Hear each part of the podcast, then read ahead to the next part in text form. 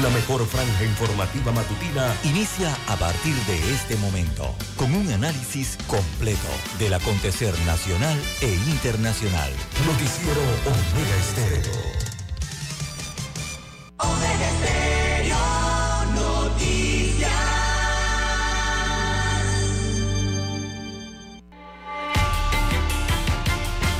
A continuación, los titulares con los hechos que son noticias hoy.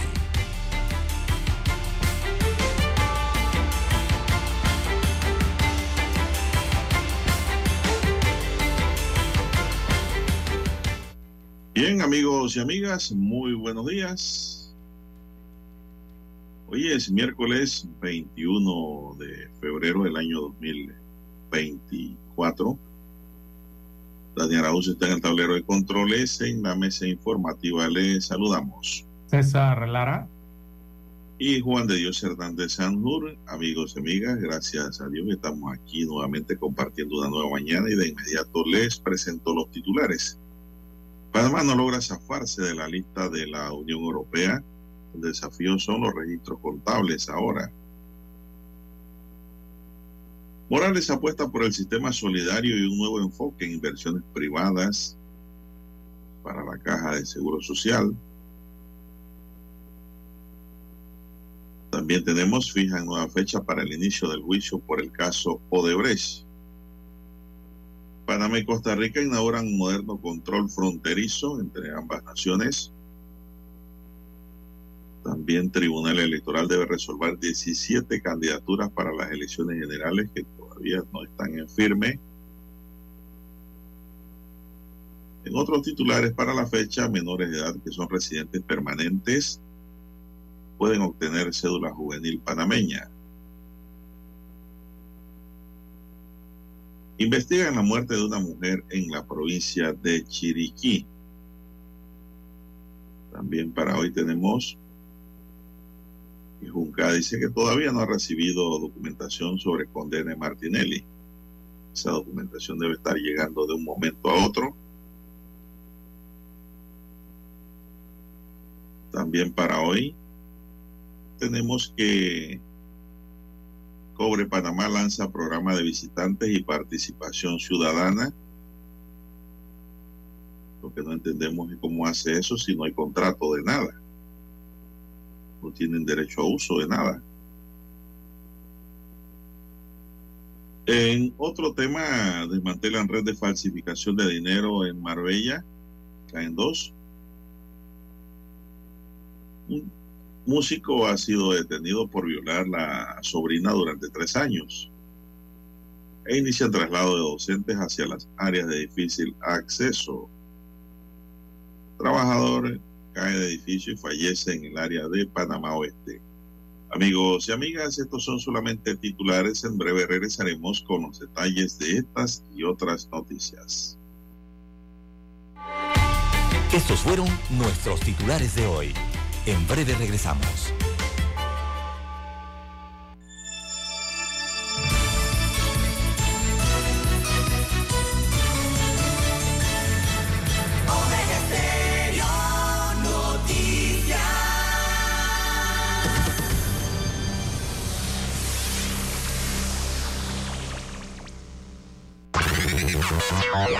Desde el dominante Cerro Azul, Omega Estéreo cubre las provincias de Panamá, Colón, Darién, Panamá Oeste y las playas en los 107.3. Continúa desde el majestuoso Cerro Canajagua en los 107.5, cubriendo todas las provincias centrales hasta el imponente volcán Barú en los 107.3 para las provincias de Chiriquí, Bocas del Toro y Veraguas. Omega Estéreo para todo Panamá.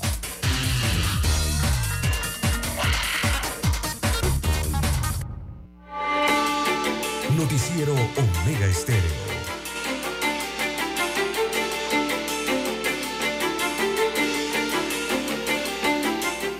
De inmediato a las noticias, señoras y señores, el Ministerio de Salud ha confirmado otro fallecimiento a causa del dengue. sumando un total de seis muertes en lo que va del año. El dengue también mata. La última víctima registrada durante la semana epidemiológica número 6, que corre del 4 al 11 de febrero, dice que este residía en el área de Panamá Este. Además, las estadísticas revelan un preocupante aumento de casos en diversas regiones del país. En particular, va acumulado, un acumulado de 2.179 casos.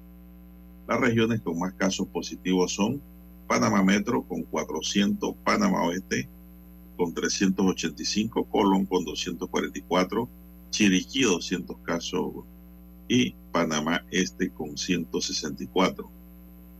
Usted qué coincidencia en la región que menos registra es la región de donde muere la persona. El informe del MINSA subraya que de los casos reportados con signos de alarma hay 1930, 238 clasifican como sin signos de alarma y 11 como graves. El Ministerio de Salud hace hincapié en la importancia de la prevención, instando a la población a mantener limpios sus hogares y lugares de trabajo. Se recomienda revisar minuciosamente las mallas de puertas y ventanas, así como buscar posibles criaderos del mosquito Aedes aegypti transmisor no solo del dengue, sino también de otras enfermedades. Y eso que no estamos en temporada lluviosa, si no la cosa a lo mejor estaría peor. La colaboración ciudadana es importante, eliminando el agua que esté por ahí estancada de los aires acondicionados, productos, en fin, no debe haber agua porque de lo contrario el mosquito se va a reproducir. Son las 5.38 minutos, 5.38 minutos hora para todo el país. Bien, y arranca la nueva ruta de, buses eh, del transporte público desde La Chorrera hacia la ciudad de la salud. Esto en el sector de el corregimiento de Ancón, acá en la provincia de Panamá. Y ha arrancado con polémica, don Juan de Dios. Se ha fijado un costo del pasaje de dos balboas con 50 centésimos. Está como muy alto. Eso es lo que y ahí es donde está la polémica, ¿no? Y la y la y la queja por parte de muchos usuarios de estas rutas entre la provincia de Panamá Oeste y la provincia de Panamá. Esta es una nueva ruta eh, que la han denominado como una ruta plan piloto, ¿verdad? Y han fijado su costo en 2 dólares con 50 centavos eh, para el traslado de pasajeros desde el distrito de La Chorrera hasta la ciudad de la salud y el área de Centennial, el sector de Centennial, acá donde están los centros comerciales eh, cercanos a la vía Ricardo Joaquín Alfaro. Está la Universidad Tecnológica cerca por allí. Así que señalan las autoridades que es provisional, dicen que el costo del pasaje es provisional, que están probando, que es un plan piloto y que se han destinado hasta el momento seis buses para esta ruta. Eh, la red de transporte público de pasajeros, entonces la opera el Sindicato de Conductores y Automotores de la Chorrera, no es la Sicamoch, parece que las ciclas. Eh, será entonces eh, una ruta que cubrirá hasta la ciudad de la salud, que fue recientemente inaugurada. Esta ruta cuenta con el aval de la Autoridad del Tránsito y Transporte Terrestre, la ATTT. Es una nueva ruta eh, que hará el recorrido desde La Chorrera y tomará la vía Centenario o el acceso oeste hacia el puente Centenario llegará hasta la ciudad de la salud, eh, pasará por Merca, Panamá, hasta llegar a Plaza Centennial y retornar nuevamente hacia la ciudad de La Chorrera. Esa será la ruta, ¿no? En el distrito de La Chorrera. Así que eh, desde Chorrera informan que estos autobuses parten desde el sector del Espino en La Chorrera, desde las 3.30 de la madrugada. Están a disposición estos autobuses, que son unos buses pequeños, don Juan de Dios estos buses de, de, 30 pasajeros, ¿no? Conocido como coaster, aquí en Panamá.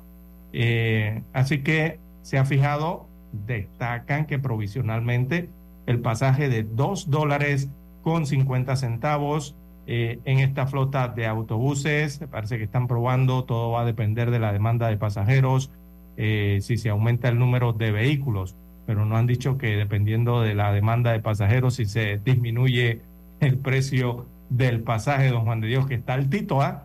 Está bastante cariñoso, como dicen aquí en Panamá, este costo del pasaje para transportarse desde la ciudad de La Chorrera hasta la ciudad de la salud. Eh, bueno, es muy caro, César. Lo que hay es que era lo que iba a señalar. Yo creo que, muy caro. que con tres dólares usted llega hasta San Carlos en un autobús eh, interdistrital, ¿no? Eh, y este tramo desde la Chorrera hasta la Ciudad de la Salud, eh, si acaso puede abarcar unos 30 y no sé, si acaso los 40 kilómetros o menos, por allí 38 kilómetros, y está caro, don Juan de Dios. ¿ah? ¿Cuánto cuesta un pasaje de Chorrera al centro de la ciudad? Por ahí hay que arrancar. Es más barato. ¿Será porque este es expreso? ¿O tendrá, pero que no parece expreso porque eh, arranca en el espino y para va por. Si arranca en el espino, don Juan de Dios, eh, ese autobús evidentemente va a parar en la pesa. Eh, va a parar más adelante para, para, poder llegar hasta el entronque del acceso este del centenario. Así que me imagino que entra entrará este autobús a la ciudad de La Chorrera y ahí, usted sabe la cantidad de paradas que hay dentro de La Chorrera, ¿no? Y bueno, tiene paradas adicionales, una, dos, tres paradas más adicionales. Señalan que sería expreso, pero no lo veo tan expreso nada, don Juan de Dios. Y está muy alto. La verdad es que eh, transportarse desde la, desde la ciudad de La Chorrera hasta la terminal de transportes de Albrook es más barato, don Juan de Dios. Evidentemente es más barato. Quizás aquí la única ventaja que tenga esto hasta el momento, hay que probar, es un plan piloto, sería que no tienes que hacer doble transbordo, o sea, eh, trasladarse desde la ciudad hasta la terminal de Albrook y en Albrook abordar otro autobús que te lleve hasta la ciudad de la salud. Por eso que te suben el precio. Eh, quizás por ahí es el beneficio, ¿no? Que por, por el, el acceso este del puente Centenario o, la vía Centenario, como es conocida popularmente en Panamá, es un solo tramo, ¿no? Un solo trayecto. Es un servicio público, César, es un servicio público. Aquí debe prevalecer el interés de la mayoría, que es el usuario. Y le voy a decir que la mayoría de estos pasajeros van a ir para la ciudad de la salud. Están buscando. Encima de que están buscando salud tan enfermos, tienen que pagar ahora un pasaje mucho más alto. Está muy alto ese precio. Por eso es que me extrañó que solo fueran seis unidades las que van a dar ese servicio. Encima de eso, la gente va a tener que esperar bastante. Porque con seis unidades, exacto. Entonces, es más espaciado en la periodicidad. No sé qué le pasa a la ATT al aprobar este tipo de tarifa. No sé realmente qué pasa. ¿Qué pasa con esta institución que yo creo que hay que cerrarla? Mire, aquí eso no existía antes. Aquí vivíamos bien. Todas esas funciones las hacía la Dirección Nacional de Tránsito y Transporte Terrestre de la Policía Nacional, Operaciones del tránsito, sí, operaciones del tránsito de la Policía Nacional. Todo, todo, todo lo hacía la Dirección Nacional de Tránsito, se llamaba. Después inventaron esto, dije, la ATT. ¿Para qué? Para politiquear y dar puestos públicos. Hombre, no sé cómo aprobaron esto. Eh, las instituciones están para dar un servicio social, no para hacer negocios tampoco. Señalan que la ruta es de forma temporal, es una ruta temporal, quizás están probando. Sí, pero eh, no, César, usted no puede ponerle ese, pasaje. Y, además todos sabemos que no puede ser temporal, don Juan de Dios. Usted sabe la cantidad de pacientes. No va a ser temporal, eso es cuento. Claro, si La Chorrera y Arraiján eh, son ciudades de dormitorio prácticamente que utilizan los servicios del Seguro Social acá en la capital a pesar de tener algunas policlínicas en, el área oeste, don Juan de Dios. Pero las especialidades están acá en Ciudad Capital. Eh, todos esos usuarios eh, del, Seguro Social vienen a, Ciudad Capital a recibir la atención. Así que eso de temporal, eso eh, yo creo que está de más allí. Debe ser una ruta permanente, evidentemente, pero sí observar un poco más en la tarifa, el precio y la tarifa que tienen, ¿no? Preguntan amigos oyentes desde temprano en las redes. La tarifa no creo que la bajen ya. Si se la aprobó el tránsito, eso se quedó así ya. Preguntan por qué el Metrobús no sirve eh, la, ciudad de La Chorrera, entre La Chorrera y la ciudad de la Salud. Eh, bueno, la concesión del Metrobús no es hasta allá, comenzando por allí, así que no pueden entrar para allá. Tendrían que concesionar eh, la ruta Eh, bien, las 5.45 minutos de la mañana, eh, hay que hacer la pausa y retornamos.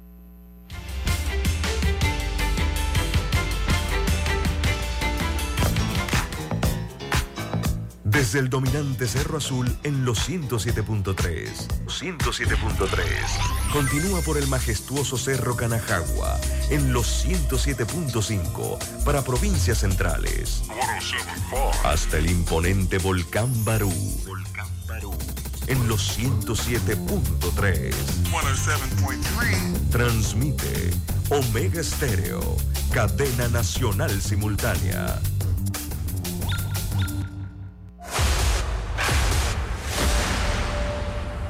Desde los estudios de Omega Estéreo, establecemos contacto vía satélite con la voz de América. Desde Washington, presentamos el reportaje internacional.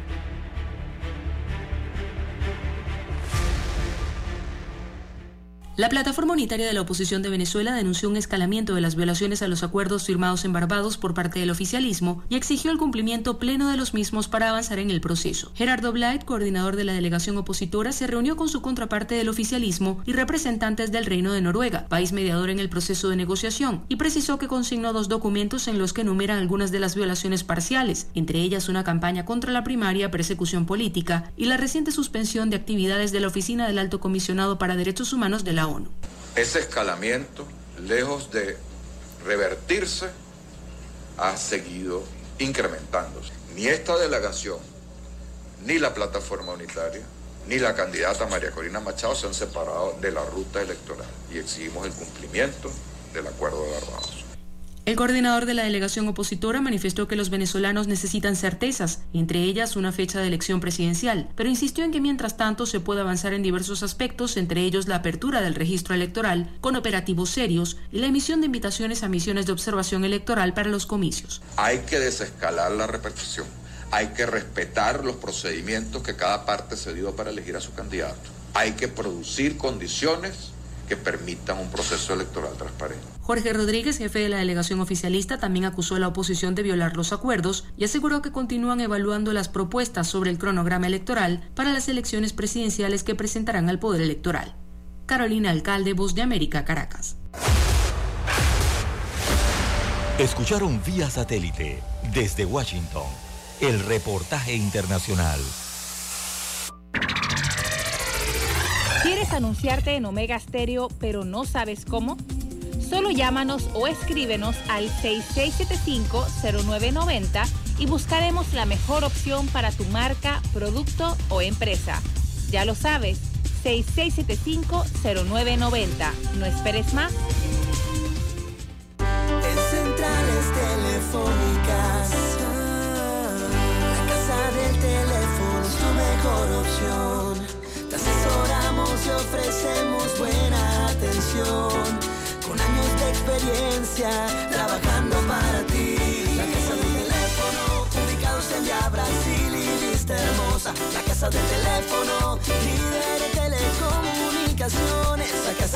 Teléfono, distribuidores de Panasonic.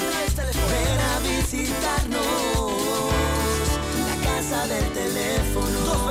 229-0465 lsdtcorp.com Distribuidor autorizado Panasonic. Noticiero Omega Estéreo.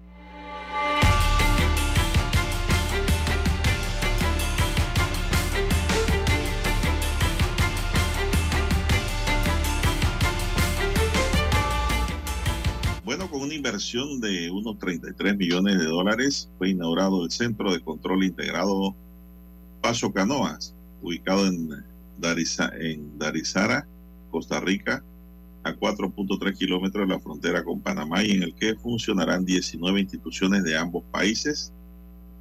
La obra reafirma la cooperación entre Panamá y Costa Rica para combatir los riesgos que se mantienen en la frontera común, entre los que figuran el narcotráfico, el contrabando y la migración irregular, según indicó el presidente Laurentino Cortizo en presencia de su homólogo Tico Rodrigo Chávez.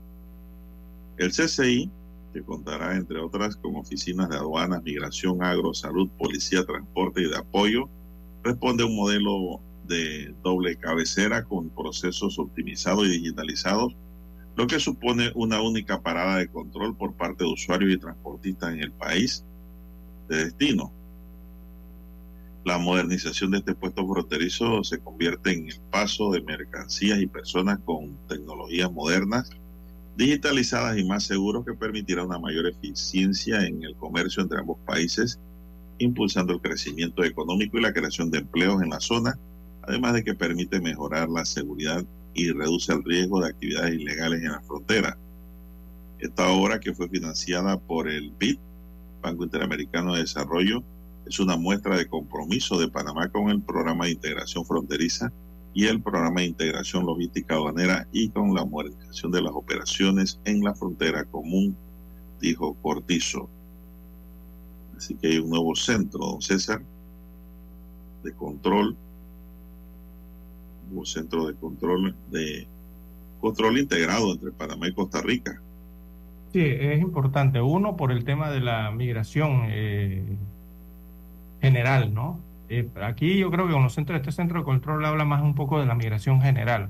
La gente pensará un poco que es de solamente para los inmigrantes que atraviesan desde Darién, pasan Panamá, llegan hasta allá a hacer eh, su papeleo o su paso hacia Costa Rica.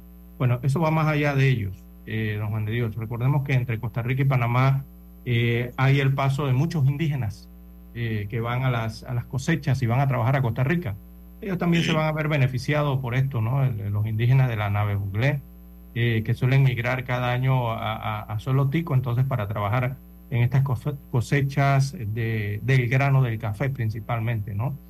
Y se suma eh, también a los servicios que se prestan para la otra prevención y el riesgo y la información que se debe manejar, eh, los datos que se deben manejar a nivel de migración entre Panamá y también Costa Rica, ¿no?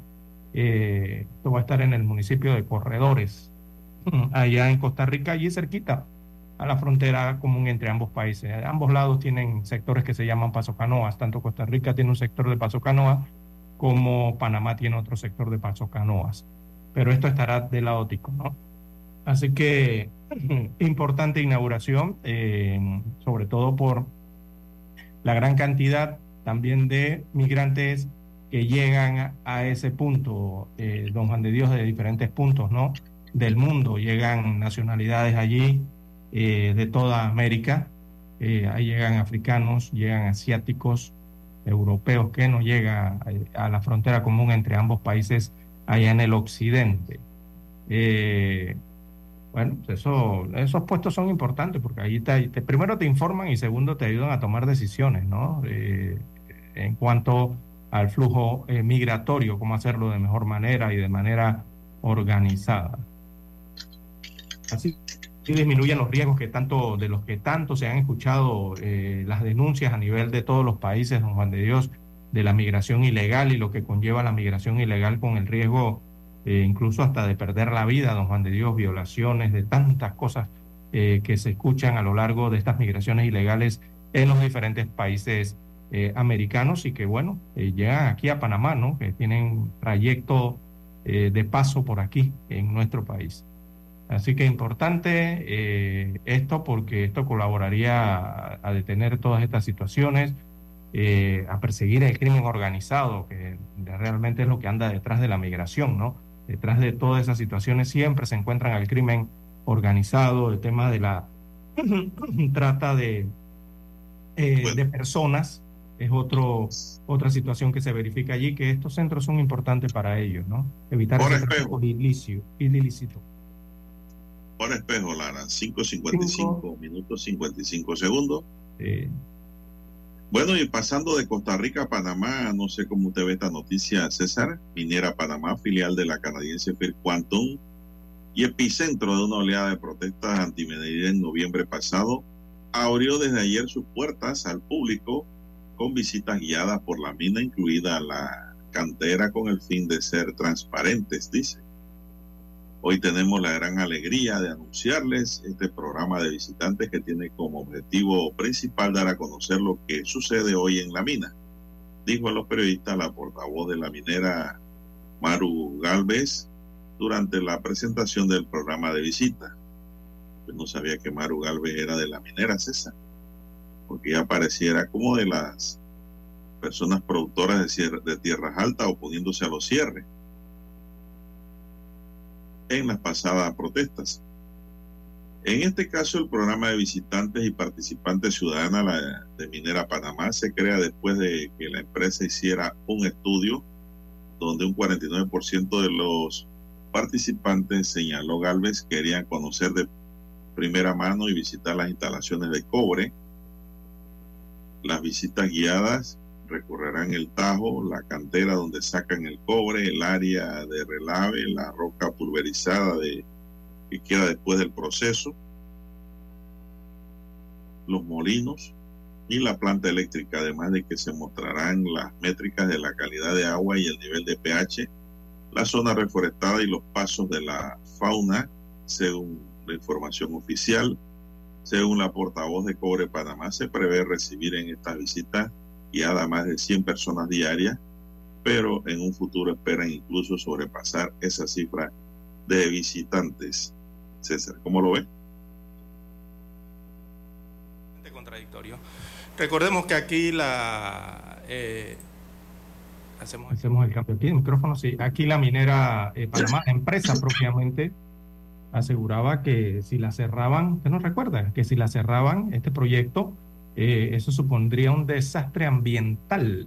Y eran las advertencias que hacía First Quantum Mineral eh, hace un par de meses nada más, en, diciembre, en noviembre, don Juan de Dios, no muy lejos de este mes en que, que estamos actualmente. Entonces, eh, para mí, eh, eso representa un riesgo, eh, don Juan de Dios, estar con esto de que, que, realmente, qué seguridad le pueden dar a personas en una que entren a la mina. Anterior a esto, don Juan de Dios, usted no podía entrar a la mina. Usted recuerda que nadie podía entrar y usted tenía que solicitar permiso y para que le dieran un permiso para usted ir, ir allá, don Juan de Dios, eh, regularmente no lo daban. Es que no lo daban. No lo daban. No te permitían entrar a nadie, ni a periodistas, ni a civiles, incluso hasta el propio gobierno tenía qué problemática para poder ir a hacer una inspección allá. Eh, si aquí esto, todo lo hemos escuchado en los últimos meses. Y ahora de la noche a la mañana, por arte de Birli Birloque, ¿y con qué objetivo? Bueno, todos sabemos cuál es el objetivo. Eh, esto evidentemente representa algún tipo de política de esta empresa en tratar de suavizar la situación que está enfrentando con la República de Panamá, don Juan de Dios, después, después de este fallo de la Corte Suprema de Justicia y el cierre de este eh, sector minero allá en la costa abajo eh, de Colón. Pero para mí eh, esto debería despertar es una alerta a Panamá, don Juan de Dios, si es que le dieron permiso para hacer esto al gobierno porque el, por eso es que aquí hablamos constantemente de que el gobierno tiene que tomar el control de, la, de esa área, don Juan de Dios, de las instalaciones de la mina y de la, del área, porque esos son miles de hectáreas eh, que están allí y que fueron concesionadas, más de, ya iban por 17 mil hectáreas, creo que iba allá la concesión, cuidado que hay más. Eh, y el, el, Estado, a través del gobierno, lo que debe hacer es tomar el control de esto. Y esto llama a una alerta, don Juan de Dios porque si aquí se ha hablado tanto de desastre ambiental eh, eh, en este hito minero, imagínese ahora que fue cerrado, eh, que tiene menos personal, don Juan de Dios, que, que, lo abran ahora para ir a hacer turismo, imagínese usted. Mi gran pregunta, don César, es esos químicos que se usan allí no ponen en riesgo la vida humana, no ponen en riesgo la salud pública. Así es. ¿Qué dice el MINSA sobre eso? no va a decir nada si el MISA es de este mismo gobierno. Yo veo lo que yo aquí lo que veo claro es que han montado una campaña sí, sí, sí. para volver con el tema de la mina. Primero han dicho que ahora van a ver quién gana la presidencia, porque el que gane va a tener que abordar el tema con ellos. Yo creo que aquí hay unos candidatos mineros que tal vez sí, pero aquí, eh, aquí hay un candidato que es Ricardo Lombana y lo tengo que decir, ha dicho, no señor, aquí no vamos a tocar más el tema, si el pueblo habló alto y claro, dijo, no más minería a cielo abierto en Panamá. Yo me imagino que estarán prendiendo vela para que Lombana no gane la presidencia de la República, porque, es el que he escuchado, al igual que Zulay Rodríguez, tengo que decirlo, eh, han dicho no a la minería. No a la minería, la profesora Gordón también lo dijo. Para hacer objetivo y preciso. Estos tres candidatos. Pero con más opción veo a Lombana en que llegue, ¿no? Por su organización política. Y él sí no le va a dar paso, ya lo dijo en redes sociales. Entonces, esto forma parte de una relación, don César, esto es aconsejado. Mina, población, ¿no? Eh, están llamando a los turistas nacionales. Esto tiene otro objetivo. todos que vayamos allá para ver las grandes bondades de la minería. Eh, esto tiene otro objetivo, evidentemente. Eh, hay que hacer la pausa.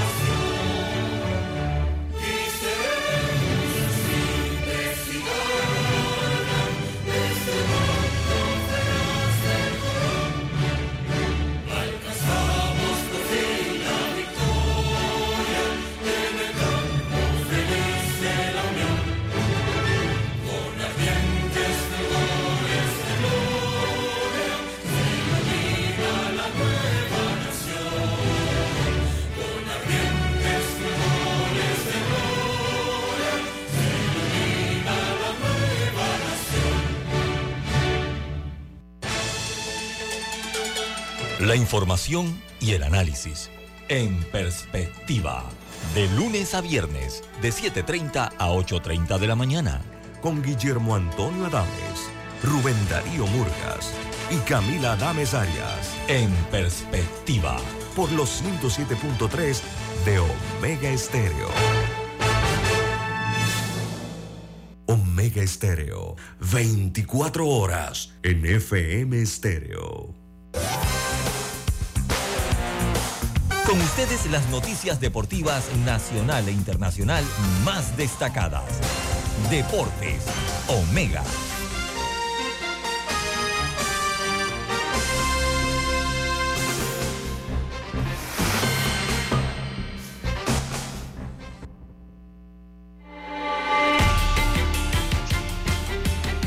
Amigos oyentes, en el fascinante mundo de los deportes, bueno, las semifinales del Campeonato Nacional del Béisbol Juvenil continúan.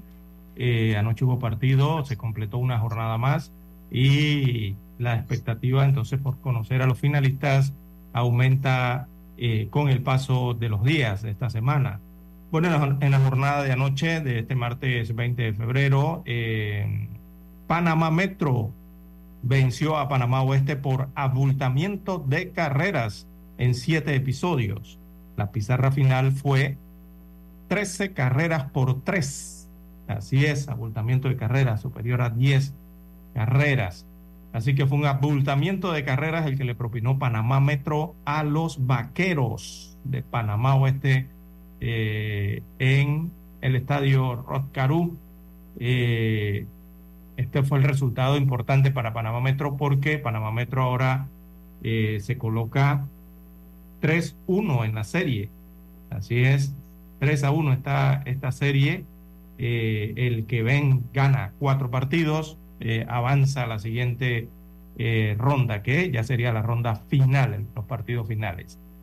En tanto, eh, tenemos por otro lado que Cocle superó a Panamá Este. Cocle, la leña roja, le gana a los otros del Este ocho carreras por tres en un partido que terminó en siete episodios por motivos de lluvia. Así que en la serie entre Panamá Este y Cocle. Cocle eh, adelanta entonces esta serie 2-1, tiene ventaja eh, Cocle hasta el momento. Así que así avanza el campeonato eh, juvenil de béisbol nacional. Repetimos, Panamá Metro venció por abultamiento de carreras 13 carreras por 3 a Panamá Oeste, dando la sorpresa a Panamá Metro, ¿no? Reactivándose eh, en esta serie semifinal. Las seis. Bueno, los partidos para hoy, César, los partidos para hoy. Panamá Oeste, hoy es 21, ¿no? Sí, Panamá Oeste eh, se enfrenta a Panamá Metro en el Rotcarú a las 7 de la noche. ¿Va usted ese juego? Cocle va Barante, Cocle, ahí no está Cocle. Cocle va a jugar en Panamá Este, en el Estadio José de la Cruz Thompson a las 7 de la noche. Cocle versus Panamá. Este. Así que hay béisbol para los chepanos y para la gente que vive en Pacora, esos lugares por allá cerca. Bien, hasta aquí las fascinantes notas del mundo de los deportes, Dani. Deportes, Omega.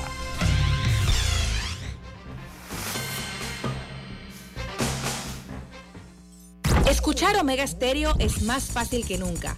Solo busca la aplicación de Omega Stereo en Play Store o App Store y descárgala gratis. No te pierdas los mejores programas y tu música favorita.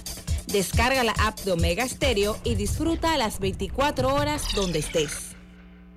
Noticiero Omega Estéreo.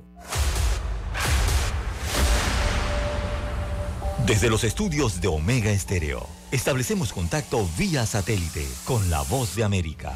Desde Washington, presentamos el reportaje internacional.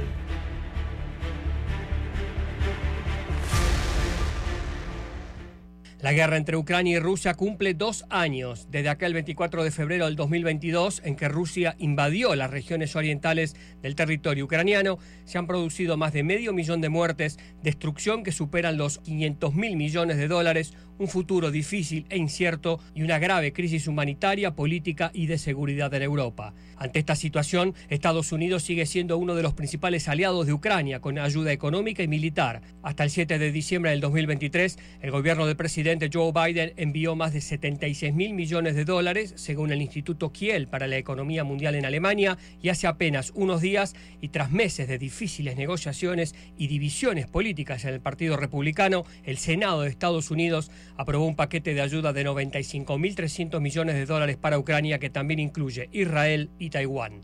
La aprobación del paquete en el Senado fue una buena noticia para Ucrania ante un desabastecimiento crítico en el campo de batalla. El presidente de Estados Unidos fue claro y contundente respecto a los dos frentes. La historia nos enseñó que cuando los terroristas no pagan el precio por sembrar el terror, cuando los dictadores no pagan el precio por su agresión, las consecuencias son más caos y muerte. Sin embargo, el 7 de octubre marcó un punto de inflexión tanto en Europa, atenta a Ucrania, como el propio Estados Unidos, como en el resto del mundo, con la invasión del grupo terrorista Hamas a Israel. Toda la cobertura mediática, la atención y los ojos del planeta desviaban su atención a lo que ocurría en Medio Oriente, no solo desde la cobertura mediática, también desde lo económico, ya que Estados Unidos sumaba otro frente de ayuda y hacia su principal aliado, Israel. La investigadora del Instituto Complutense de Estudios Internacionales de Madrid, Ruth Ferrero Turrión, escribió, Evidentemente el conflicto en Medio Oriente distrae la atención mediática, la atención de la opinión pública y también la atención de los líderes. Por su parte, la periodista, escritora y traductora rusa Daria Gabrilova sostuvo que el conflicto en Oriente Medio beneficia a Vladimir Putin porque Estados Unidos y Europa ahora tienen que poner los ojos sobre Israel. Para Washington, es más importante Tel Aviv que Kiev, afirmó. Gustavo Cherkis, Voz de América, Washington, D.C. Escucharon vía satélite desde Washington el reportaje internacional. Cuando nadie creía en el FM estéreo, construimos el camino que seguirían todos los demás. Esta es la nueva generación en radio. El reto no ha sido fácil Gracias al talento, dedicación y esmero de nuestro equipo de profesionales, sumado a la confianza de nuestros distinguidos anunciantes y por supuesto, lo más importante, la fidelidad y preferencia de nuestros oyentes. Nos han convertido en la mejor cadena nacional en FM Stereo las 24 horas durante 43 años. Esta es la generación.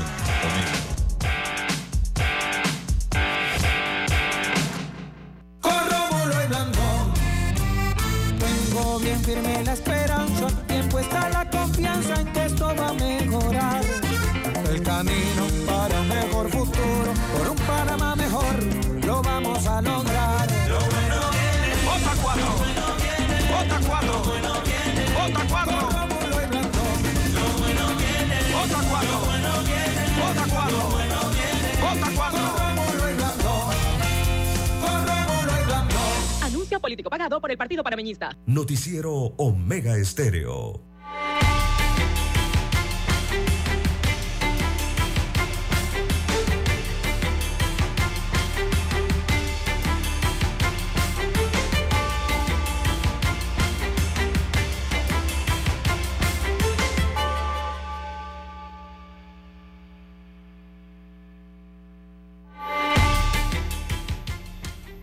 Bien, amigos y amigas, seguimos.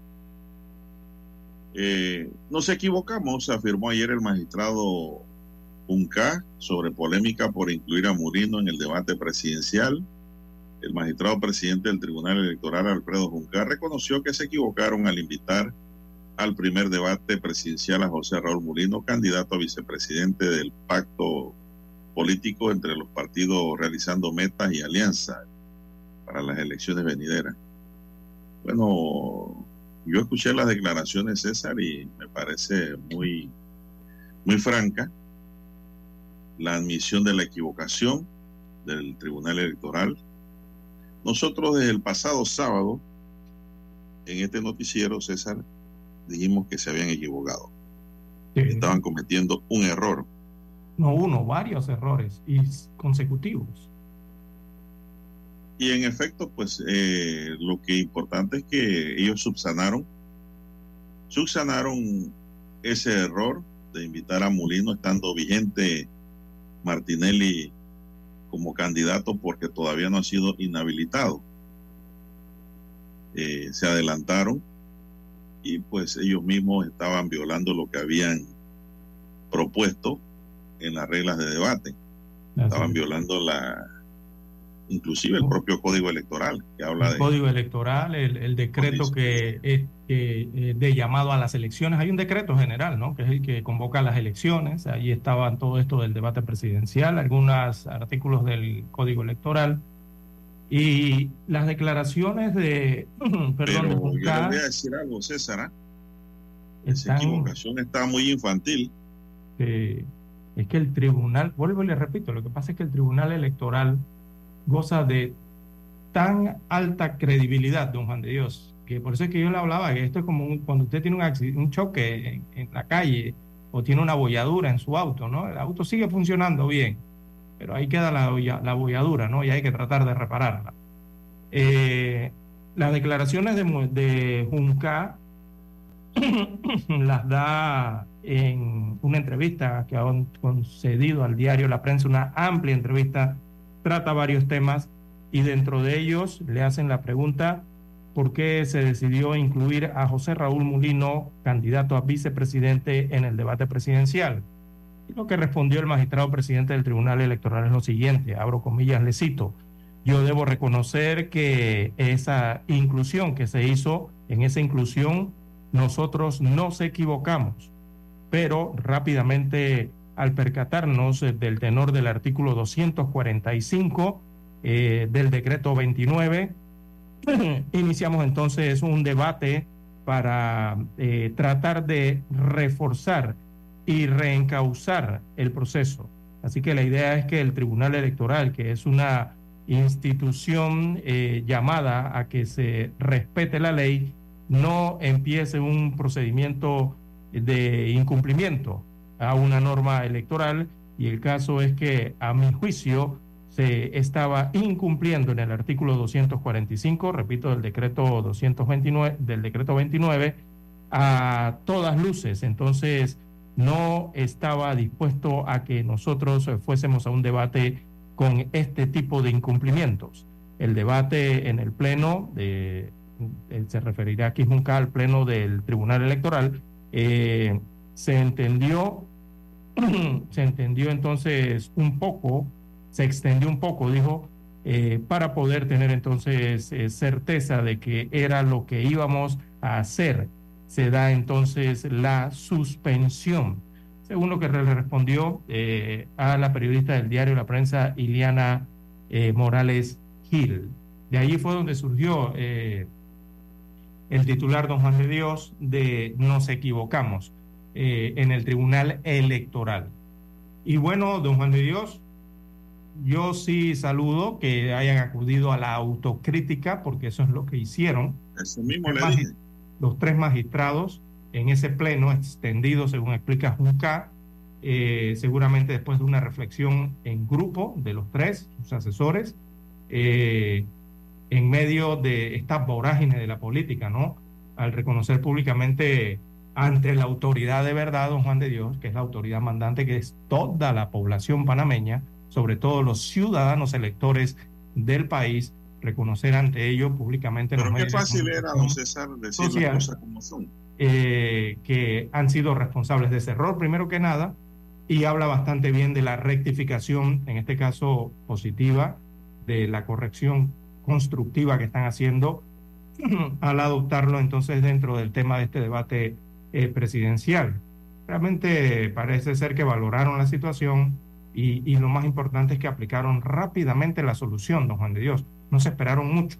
Rápidamente aplicaron o trataron de buscar una solución o una respuesta a lo que está, se estaba... No, ellos subsanaron el error. El error fue subsanado en tiempo oportuno.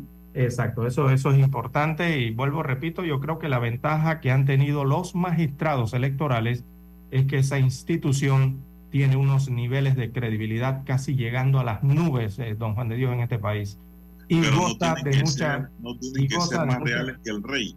Exacto, y goza de mucha confianza. a la ley y punto. Exactamente gozan de tanta confianza, pero tampoco hay que abusar de eso, don Juan de Dios. Y lo bueno es que... ellos en el espíritu de la participación ciudadana y de la participación política de todos los candidatos vieron viable, sin fijarse bien en la norma, eh, la participación de, de, de Mulino. Y ahí es donde yo digo, eso fue una metida de pata infantil porque si las normas están hechas de manera tal que quien no está inhabilitado o no está muerto puede participar y si no quiere ir o no puede ir, bueno, la silla queda vacía, si lo dice la regla. Así es la regla. Y la ley es la ley. tienen que aplicar la norma y advertir, bueno, si el señor Martinelli no puede asistir porque está en calidad de, de asilado, bueno, como no ha sido inhabilitado, no podemos llamar al vice a que venga. Por lo tanto, tenemos que aplicar la ley como está por escrito. Así que, bueno, eh, echaron para atrás y corrigieron ese error. Ahora, también quiero decir que los jueces se equivocan, César. Eh, no, solo, no, solo, los magistrados del tribunal, los jueces en la justicia ordinaria se equivocan también. Por eso es que existen los recursos de apelación, de casación, de revisión y los amparos, todas esas cosas existen porque los jueces se equivocan. Y es normal que se equivoquen también porque son humanos. Lo malo es que se equivoquen con un fin o lo hagan de manera exprofesa, es decir, con la intención de. Ahí sí está mal la cosa. Entonces, eh, me pareció eh, oportuna la rectificación del tribunal y creo que eso le devuelve tranquilidad a la ciudadanía, César. Porque este, si no confiamos en el tribunal electoral, don César, ¿en quién vamos a confiar? ¿Para qué vamos a hacer elecciones entonces? Dígame usted. Así es, don Juan de Dios. Por eso ha hablado de la credibilidad, ¿no? El tribunal es el que legitima eh, No, la voz no- del pueblo. Nosotros no en- podemos en las destruir la institucionalidad Ujú, exactamente. bajo ninguna circunstancia. Bueno, también en esa entrevista el día de ayer, eh, y, y es que el día de ayer eh, se estaba esperando las otras comunicaciones, ¿no? Lo que tenía que ver con el actuar en el caso, sobre el caso de Ricardo Martinelli Berrocal, candidato presidencial de Alianza IRM. Eh, hasta ayer, 20, eh, martes 20, sí, de febrero, dijo Junca, eh, no hemos recibido oficio alguno ni reporte policial, ni ningún tipo de comunicación del órgano judicial diciendo que hay una sentencia de autoridad eh, con una condena mayor a cinco años, lo que podría causar que el Pleno tuviese que pronunciarse acerca de ese caso. Eh, lo que sí te puedo decir, le dijo al diario de la prensa, la periodista de la prensa, eh, garantizar es que el Tribunal Electoral eh, no va a actuar antes de tiempo. Vamos a respetar el debido proceso y en el momento en que nosotros recibamos esta comunicación de manera expedita y respetando el debido proceso, vamos a entrar a ver el caso. O sea, informa el presidente del Tribunal Electoral que eh, en, las horas de oficina no se ha recibido, desde, al día de ayer no se recibió eh, ningún, ninguna sentencia. Ahora viene otro auto, problema, César. eh, de Viene parte otro de las problema. autoridades, ¿no? Viene otro problema ahí. ¿Qué pasa cuando le llegue a la Fiscalía Electoral y le llegue al Tribunal Electoral el oficio de la juez penal ordinaria? La Fiscalía Electoral. ¿Cuál es el procedimiento que van a aplicar? Ahí viene otro problema. Si el fiscal va a pedir la inhabilitación o la inhabilitación es expedita, Mm, de acuerdo a lo que establece la Constitución y la ley. Ahí viene otro, ahí viene otro Yo creo que sería el fiscal, don Juan de. Debería Yo ser lo que fiscal. pienso que por lo más sano es que el fiscal, mediante una nota, y remite. diga, este señor no puede participar por esto, esto y aquello, por la constitución, por lo que señala en la Carta Magna, por lo tanto pedimos que se inhabilite, punto. Eso O sea, es una cuestión de una, un- una foja nada más. Ajá. Y Aunque ya parezca- que resuelva. Sí, Y eso porque aunque parezca tácito y entendido en la Constitución, que uno la ley... Porque si lo inhabilitan directamente, que puede, que han dicho que también lo pueden hacer, vienen las quejas y los llantos de que así no era el debido proceso. Recordemos que esto es una materia nueva.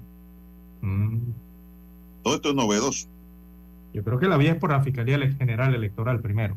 Enviar al, al Pleno, ¿no? O a los Es la magistrados. vía más sana que veo, pero tampoco descarto que lo hagan directamente el Tribunal Electoral por mandato constitucional. Podría ser también, sí. Sí, porque la Eso Constitución digo, es más que clara, ¿no? que viene allí. Es que la Constitución es más que clara al respecto en ese artículo 180. Es que la Constitución no dice cómo se inhabilita. La Constitución dice nada más queda inhabilitado y no puede participar como candidato quien ha sido condenado por de- delito doloso con pena privativa de la libertad por más de cinco años. Punto. Eh, La Constitución establece la prohibición, la prohibición, pero no dice cómo se le aplica esa prohibición. Exactamente. Ya el Tribunal Electoral tendrá que implementar el mecanismo necesario de acuerdo a lo que le co- concede la Constitución y la ley también a este tribunal en materia electoral. Así mismo Son la las 6:26 minutos, dígame. Así mismo es la vía.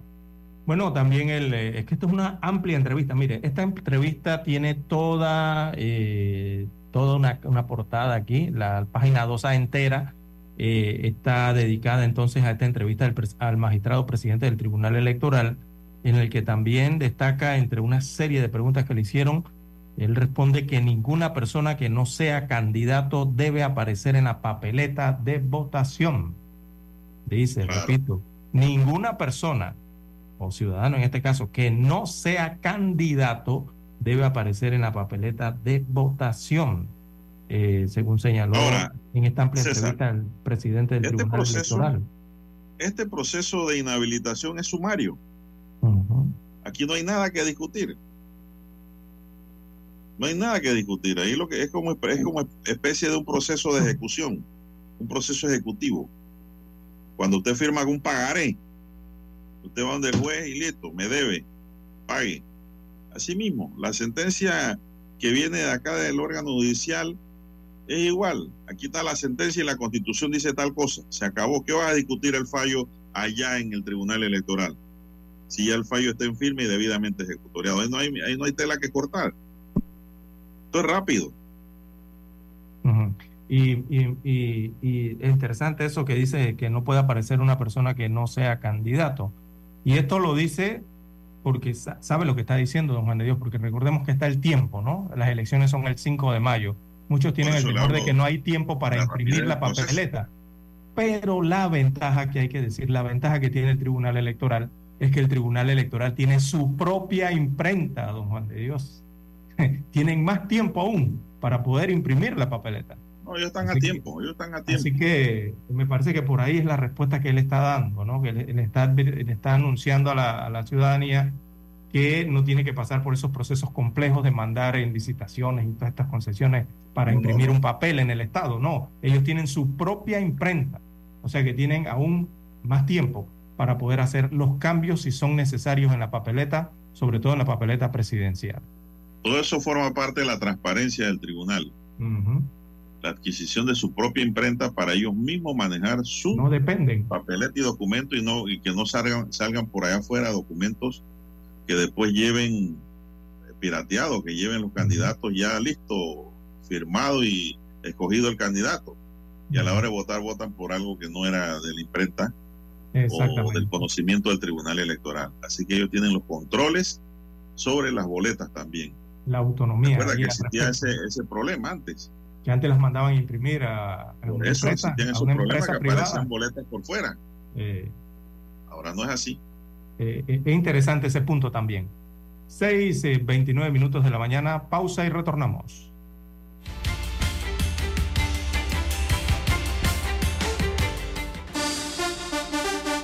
Todos los miércoles damos un vistazo al pasado. Artistas que nacieron, que fallecieron, canciones, álbumes, películas que estaban de número uno en diferentes listados alrededor del mundo. Datos históricos y curiosos. Todos los miércoles, un día como hoy. De 9.30 a 12 del mediodía, por los 107.3 de Omega Estéreo.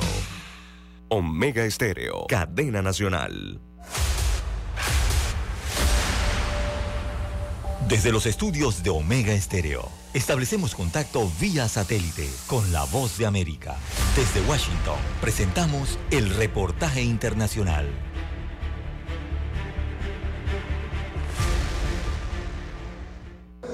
El partido Nuevas Ideas obtuvo 54 de los 60 escaños en la Asamblea Legislativa. Así lo declaró el Tribunal Supremo Electoral en cadena nacional. Y afirmamos que cada voto ha sido contado de manera transparente, en total apego a la voluntad del pueblo salvadoreño, expresado en las urnas. El TSE informó que el partido PCN obtuvo dos curules, Arena 2, PDC 1 y el partido Vamos también obtuvo un escaño. Los partidos Fuerza Solidaria, Nuestro Tiempo, Cambio Democrático, Gana y FMLN quedaron fuera del Congreso. El Partido Nuevas Ideas tiene la mayoría simple, la mayoría calificada y la mayoría supercalificada.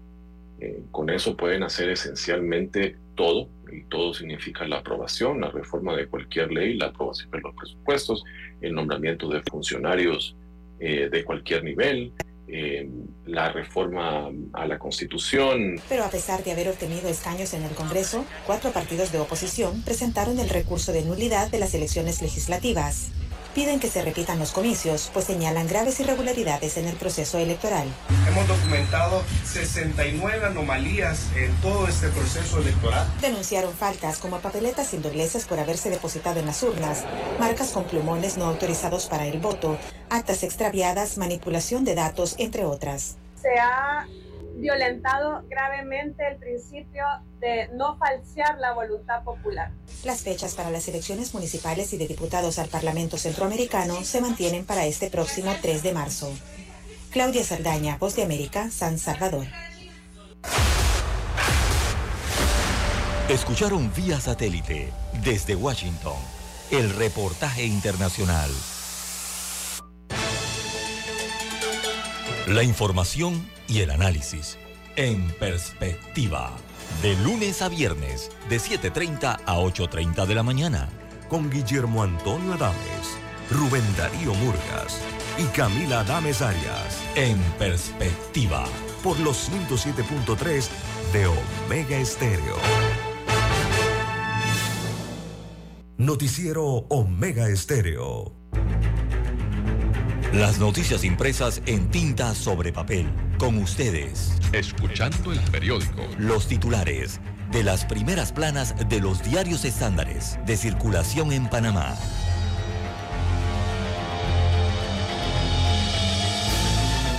Bien, amigos oyentes, el diario La Prensa titula para este miércoles 21 de febrero, inversiones por 123 millones punto cinco en proyectos. Eh, la jugada política del alcalde del Distrito Capital destaca la ruta 2024 del diario La Prensa para hoy.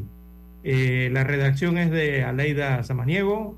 Eh, destaca en su lead que en un año electoral la alcaldía de Panamá y las juntas comunales tienen previsto invertir 123.5 millones en 177 proyectos previamente aprobados y que no han concluido su ejecución.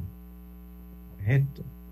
Bueno, el monto fue fijado mediante el Acuerdo Municipal 32 del 30 de enero del año 2024. Ese mismo acuerdo aparece en Gaceta Oficial del 19 de febrero pasado, por el cual se aprueba entonces el detalle de los proyectos que forman parte integral del Plan Anual de Obras eh, e Inversiones del año 2024 del municipio de Panamá.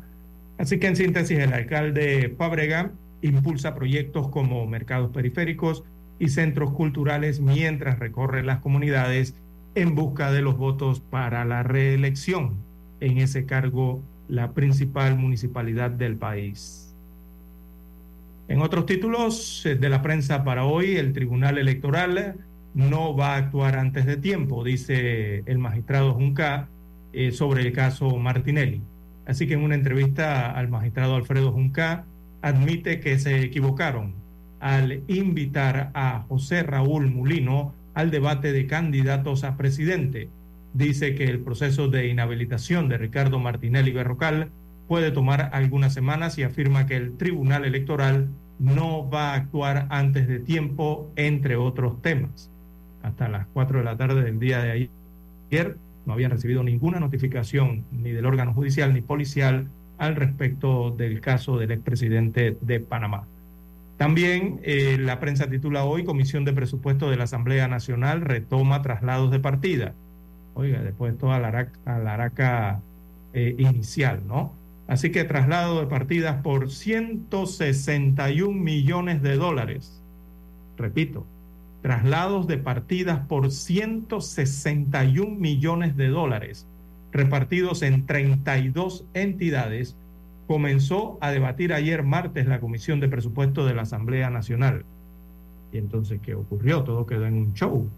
Eh, se trata de traslados eh, de partidas que fueron eh, rechazados en dos ocasiones por la Comisión, tras alegar que no estaban presentes ni los ministros ni los directores y tampoco funcionarios del Ministerio de Economía y Finanzas. También el diario La Prensa titula para hoy 48 candidatos a diputados por cinco curules en el circuito 8-4. Bueno, el circuito 8-4 es el que incluye los corregimientos de Don Bosco, Juan Díaz, Parque Lefebre, Río Abajo y San Francisco en el distrito de Panamá Así que al menos 48 candidatos a diputados eh, competirán eh, por esas cinco curules. Eh, destaca la, prensa que en ese circuito habitan 238.636 personas según el censo del año 2023. Ese es el censo, lo que hay que publicar es el, censo, pero del padrón electoral, los ciudadanos votantes, que son los que ponen a los diputados allí. También eh, para el diario La Prensa, hoy el desafío para recuperar bienes de PASA. Así que el Estado panameño enfrenta una situación eh, desfavorable en la recuperación de los bienes de Editora Panamá América SA por sus siglas EPASA, ya que incluso tras un posible proceso de recuperación no obtendría la propiedad de las marcas de los periódicos. Recordemos que las marcas de los periódicos son el periódico Panamá América, el periódico Crítica y el periódico Día a Día, las cuales entonces fueron traspasadas a sociedades vinculadas a familiares eh, o a la familia Martinelli Linares, según destaca la información. En otros títulos del diario La Prensa para hoy, en portada, en panorama, solo uno de cada tres eh, mujeres embarazadas recibe la vacuna de tosferina. En los deportes, Panamá sueña con ganar en la Copa Oro eh, Mujeres, en español, ¿no? Eh, también en economía, a forma de pregunta, ¿por qué el país sigue en la lista de países fiscales de la Unión Europea? ahí se explica por qué, en la página 1B del diario La Prensa. Y en la sección Vivir Más, bueno, aparece fotografía del Museo del Canal. Hay un reportaje sobre el legado y la cultura eh, de esta institución. Bien, son los títulos eh, del diario La Prensa para la mañana de hoy. Revisemos ahora eh, la primera plana que tiene la estrella de Panamá. Así es, César, en la estrella de Panamá para hoy nos dice, Unión Europea mantiene a Panamá en la lista de paraísos fiscales el Consejo de la Unión Europea decidió mantener a Panamá en su lista de países y territorios no cooperadores a efectos fiscales, conocida también como lista de paraísos fiscales, a pesar de los esfuerzos que hace el país para cumplir con los requerimientos del Foro Mundial de la OCDE para mejorar la transparencia y el intercambio de información. Es clave cumplir con la ley de registros contables para salir de la lista de la Unión Europea y el sector privado es clave para la efectividad del intercambio de información. Unas 17 candidaturas esperan refrendo del Tribunal Electoral a 74 días de la elección de mayo. Este grupo de candidatos espera por la resolución de casos pendientes para que el tribunal pueda o no declarar en firme su postulación. Cambian de fecha audiencia del caso de Brecht. La nueva fecha será desde el 12 de noviembre hasta el 19 de diciembre de 2024 y como la fecha alterna se fijó el 20 de enero de 2025 hasta el 28 de febrero de 2025. Imagínese usted entonces cuando será esa audiencia. Clan del Golfo promueve en redes el paso por Darién como un tour ecoturístico en migración irregular. Exhiben la historia de artes de Panamá en Colombia. Aristides Ureña expondrá un poco de las últimas décadas de las artes plásticas del país en el Museo Nacional de Colombia como expositor invitado en el conversatorio recorrido de la pintura panameña hasta las últimas cuatro décadas. Asamblea debatirá sobre derogatoria del contrato de Panamá por el proyecto es impulsado por el diputado de Cambio Democrático Arnulfo Díaz, quien asegura que su propuesta pretende que se revise integralmente este contrato que data de 1997 para que se haga una renegociación que sea consona con los intereses y necesidades del país. Costa Rica y Panamá inauguran moderno centro de control fronterizo los presidentes Laurentino Cortizo de Panamá y Rodrigo Chávez de Costa Rica inauguraron este martes el Centro de Control Integrado de Paso Canoas, un puesto fronterizo valorado en 33 millones de dólares que promete agilizar el transporte de carga y de pasajeros. Richard Morales no cree en medidas paramétricas para la Caja de Seguro Social. Para Richard Morales, compañero de fórmula de Maribel Gordón en la candidatura presidencial por la libre postulación, dice que la salida del problema de las pensiones no requiere la aplicación de medidas paramétricas, aumento de años de jubilación y el número de cuotas. Y dijo que quienes defienden esa postura apuntan a convertir el programa de invalidez, vejez y muerte en un negocio privado. Bien, estos son los titulares del diario La Estrella de Panamá para hoy y así concluimos con la lectura de los titulares, no sin antes indicarle que hay un titular de caballete por aquí, César, que se me quedaba, que dice Asamblea recibe proyecto de reforma a la ley de Marina Mercante. Los cambios buscan agilizar los procesos de abanderamiento de buques, incorporando tecnología de punta para ser más eficiente y competitivo el registro panameño. Hasta aquí los titulares de la estrella correspondientes a este miércoles. Hasta aquí. Escuchando el periódico. Las noticias de primera plana, impresas en tinta sobre papel. Cuando nadie creía en el FM estéreo, construimos el camino que seguirían todos los demás. Esta es la nueva generación en radio. El reto no ha sido fácil.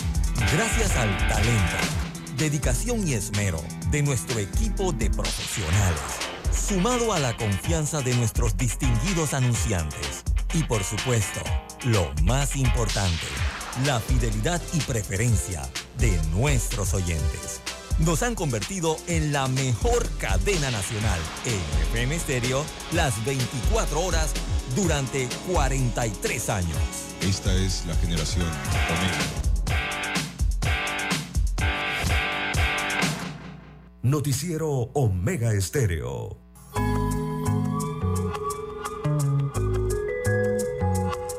La economía mueve al planeta.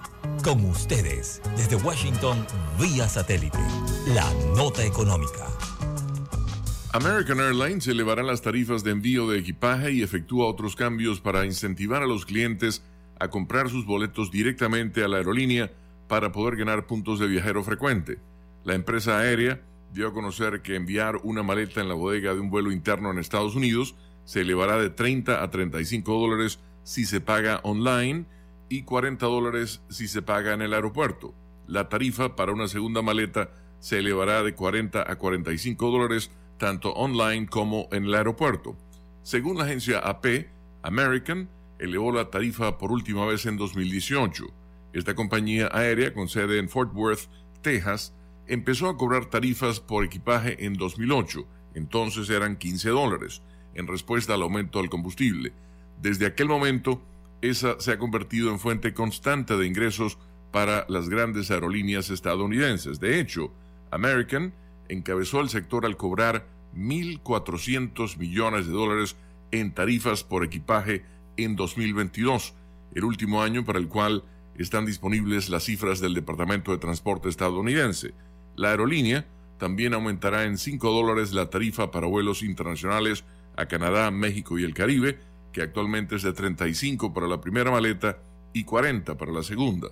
Los clientes podrán enviar al menos una maleta gratuitamente si tienen estatus de élite en el programa de lealtad de American, compran boletos de clase premium o usan una tarjeta de crédito con la marca de American.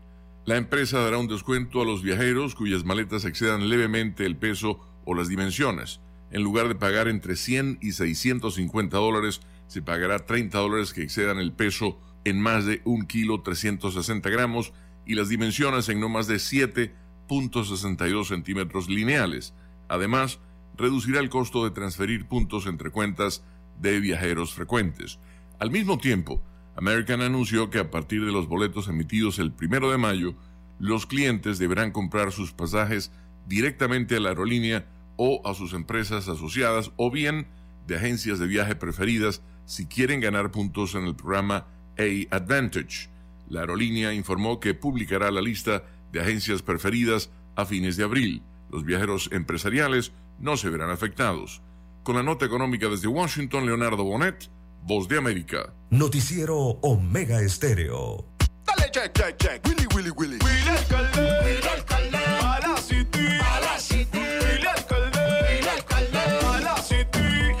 Para la city. Pa' que la bella también viva pretty. Willy, Willy, Willy. Y se suma Casis. Decora mi gente, está el cambio para ti. El cambio para toda la city. La city pa' Cora, Juan Diego Gonzalillo. Sumando comercio y cultura, Frencillo. A cambiar la ciudad. Con Willy Casis vamos a mejorar. Willy, alcalde. Casis, vicealcalde. Anuncio político pagado. Hola, soy Lorena Castillo. Pronto aquí, en Omega Estéreo. Desde y para todo Panamá y el mundo. Omega Estéreo, cadena nacional.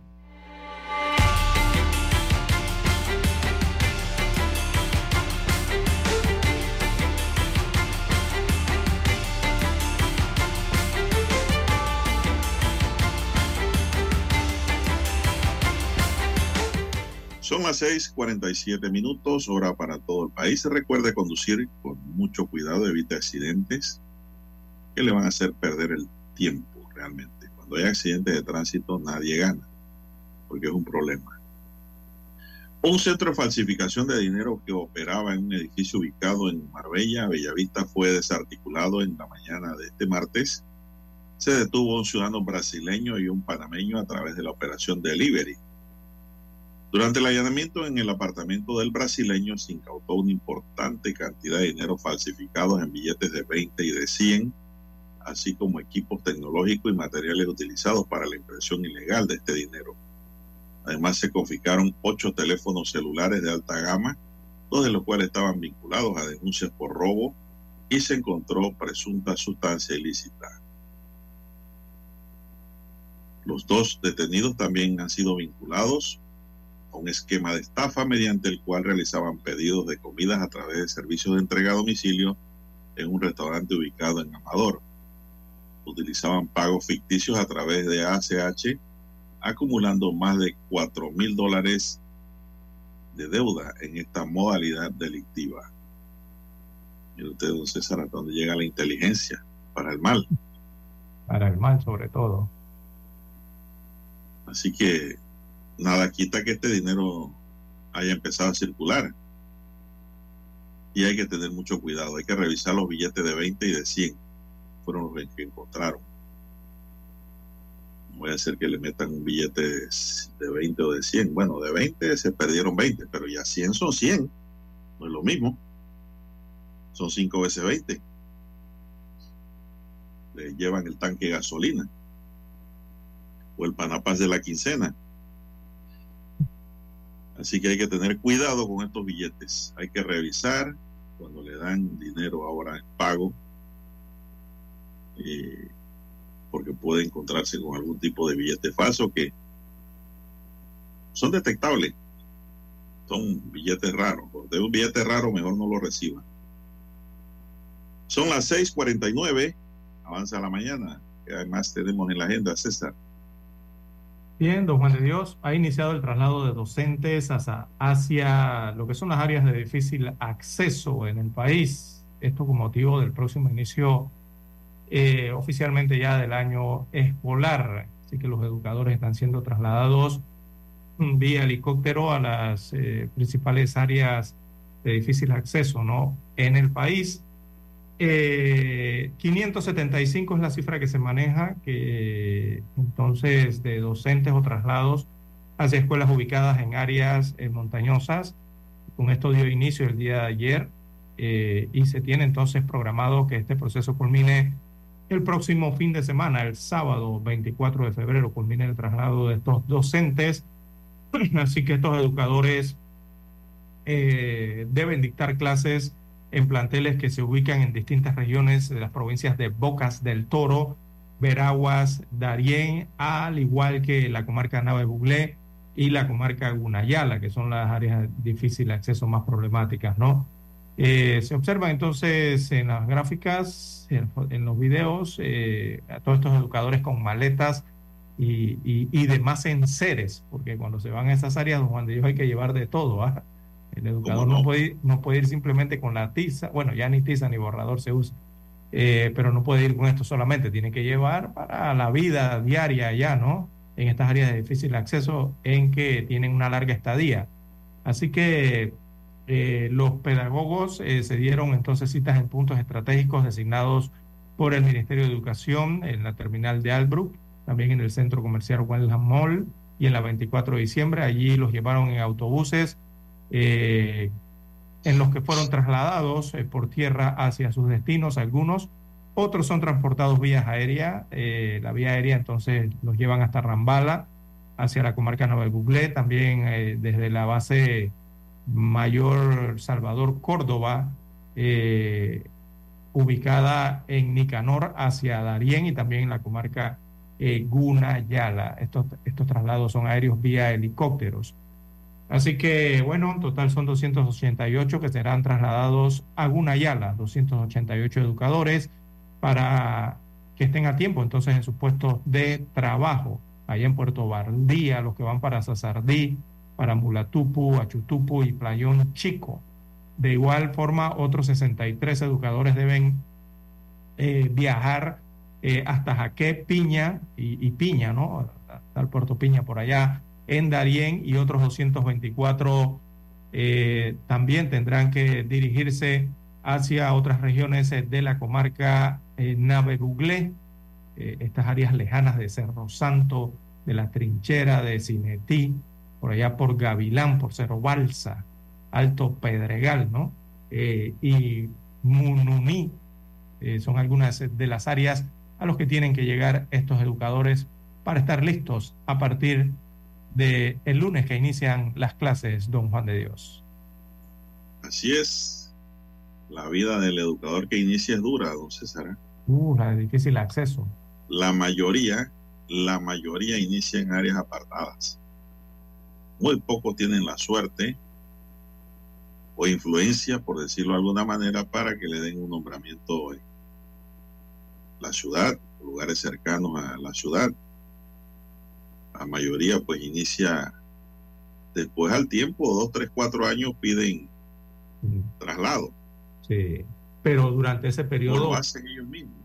sí, eh, antes que llegue ese periodo, don Juan de Dios, lo que tienen que vivir son múltiples peripecias, lo que tienen que vivir eh, son múltiples necesidades. Hay que decirlo claramente. Lo que, ¿Y por que qué lo hacen con lo nuevo? un maestro, ¿no? Porque que nadie tiene que quiere ir. afrontar eh, con sus propios recursos la vida en un área de difícil acceso. Ya por ser de- complicado para los propios lugareños. Ahora imagínense que llegue un maestro, ¿no? Bueno, pero el- eh, eso requiere vocación, ¿no? Y la vocación Sí, no, claro. no pone pero. La vocación el docente va donde tiene que ir. Eso es lo bueno. Por eso es que la educación es un apostolado. Todo mundo no puede ser educador, aunque hay algunos colados. Eso no es para todo mundo. Eso tiene que haber un amor propio por la enseñanza, como lo hicieron los grandes maestros. eh, La filosofía Es que son pésimas las vías de comunicación hacia esas áreas, don Juan de Dios. Primero que nada, estos educadores enfrentan cómo llegar. Por eso es que lo están trasladando algunos en el vía aérea, otros vía marítima, pero los que pueden llegar o, o- o que tienen algunas vías de comunicación, las vías de comunicación hacia esas escuelas son realmente pésimas. Eh, y los educadores incluso tienen que alquilar caballos, tienen que saber Yo no sé, caballo, don. Juan de Dios, para poder llegar allá a esas comunidades. Y cuando llegan a, ese- a esa comunidad, entonces llega otro trabajo, que es el trabajo de buscar hospedaje, eh, Sí, cómo claro. se paga eso, eh, eh, las necesidades de las propias comunidades, o sea, el acceso a, servicios e insumos, a los insumos sobre todo. Todo esto lo sufren los educadores que son enviados a estas áreas, eh, don Juan de Dios. Por eso lo de la vocación que usted habla, ¿no? Así es. Eso no es para todo el mundo. Eh, no lo Lo mismo, que ser, lo mismo que ser policía tampoco es para todo el mundo, César. Son vocaciones consagradas al servicio de verdad. Aunque Eh. siempre hay gente colada, ¿no? Que se mete allí por X o Y motivo, menos por el interés de enseñar o de proteger y servir. Es que el educador Pero bueno, así es el mundo, así es la sociedad y el mismo sistema va depurando. Va Eh, depurando. Eh, eh, el que hay que ir hasta esas áreas, eh, don Juan de Dios. Allá cuando usted va a trabajar como educador, usted tiene que vivir en una choza, o tiene que vivir en un rancho, o tiene que vivir en la propia escuela. Incluso hay educadores que se quedan eh, viviendo cierto tiempo en Pero la las escuela. comunidades ayudan bastante al educador, Sí, don César. sí, sí. La- la- la- las comunidades son muy agradecidas ¿Cómo no? con el educador. Siempre que- tratan de darle algún tipo de facilidades, ¿no? Pues si es el maestro, puede Exacto. tratar mal al que le va a enseñar. eh, dentro de lo que se pueda, porque recordemos que en estas comunidades algunas ni siquiera tienen letrinas. Eh, Hay que tomar, extrema. exacto, allá hay que tomar agua de pozo, don Juan de Dios. No es como aquí en la ciudad que usted va al súper y toma agüita embotellada o, No, no, o del grifo. Todavía tiene, el, tiene el beneficio del grifo acá en la ciudad capital ¿Qué del agua? Que yo potabilizada. no he tomado agua de pozo. Allá no hay ¿Usted ha tomado energía eléctrica. Ah. Vamos a entrar en materia. ¿Usted ha tomado No. agua de pozo? Allá en estas áreas, en algunas no hay ni siquiera energía eléctrica. Todo Pero no lo tienen contesta que nunca las preguntas. ¿Usted ha enfrentar tomado los agua de pozo? educadores. Usted no ha tomado agua de pozo, entonces. Yo sí he tomado agua de pozo. Agua fresca. Eh, agua, pues, de montaña. César, que sale del pozo. Agua limpia, la- lo filtra la tierra. El mejor filtro que hay es la misma tierra. Así es. Bueno, Son las mucho guineo. 6:57 minutos. Algunos comen Digamos, mucho usted. guineo, mucho plátano por allá. Eso es cuando hay, no crea que hay comunidades muy pobres también, César, que el educador a veces tiene que llevar Sí. cuando va para regalarle a la gente que vive en esos lugares de extrema pobreza. Eh, Que no debe existir en Panamá esa extrema pobreza porque Panamá es un país rico. Lo que 30 pasa es que aquí el dinero, cuando no se lo roban, lo malgastan, don César. Y hay que decir las cosas como son.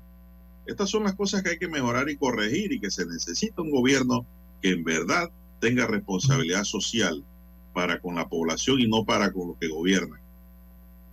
Punto. con coco, dice acá otro amigo oyente que comen por allá en estos lugares. Pero bueno, esto es lo que se arriesgan los educadores, don Juan de Dios, eh, en estos lugares por buscar una permanencia.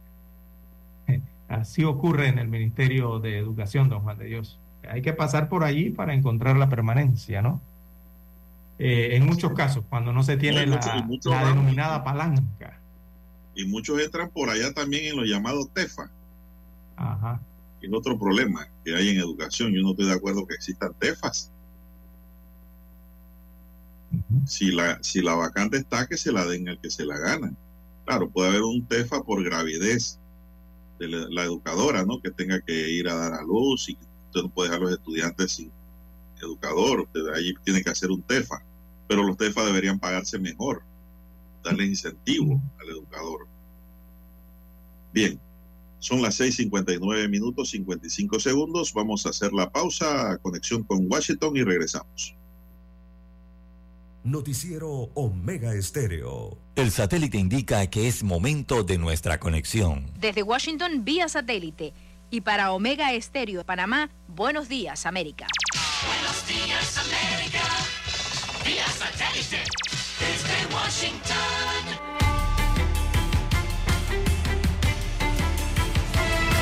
Desde Washington les informa Henry Llanos.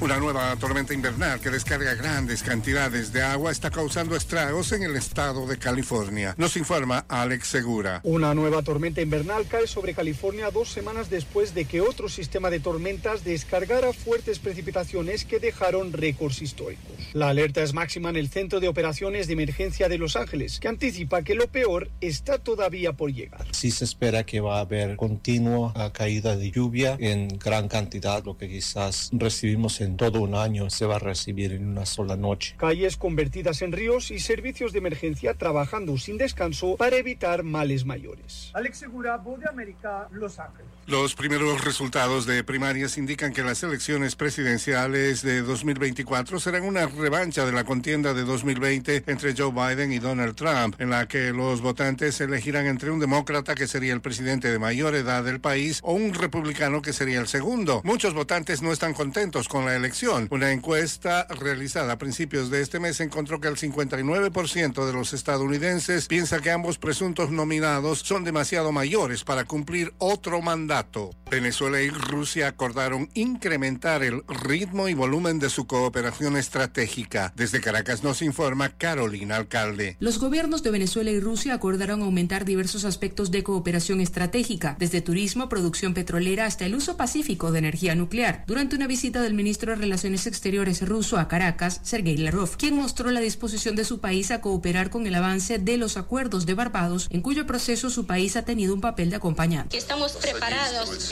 cooperar de la República Bolivariana de Venezuela. Es nuestra posición, nunca ha cambiado y sigue en vigor. Carolina Alcalde, Voz de América, Caracas. El Programa Mundial de Alimentos de Naciones Unidas anunció una pausa en la entrega de asistencia en el norte de la Franja de Gaza luego de que sus conductores enfrentaron disparos y violencia por parte de residentes desesperados que se aglomeraban alrededor de los camiones. Los convoyes se enfrentaron a un caos y una violencia totales debido al colapso del orden civil, según un comunicado, y había intentado intentado reanudar las entregas de ayuda en el norte de la franja de Gaza después de una pausa de tres semanas tras un ataque del ejército israelí a un convoy de ayuda.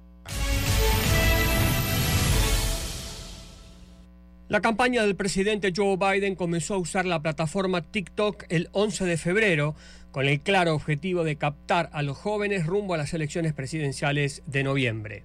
Sin embargo, algunos estadounidenses tienen opiniones encontradas sobre si la aplicación para compartir videos, propiedad de ByteDance con sede en Beijing, debería funcionar en el país.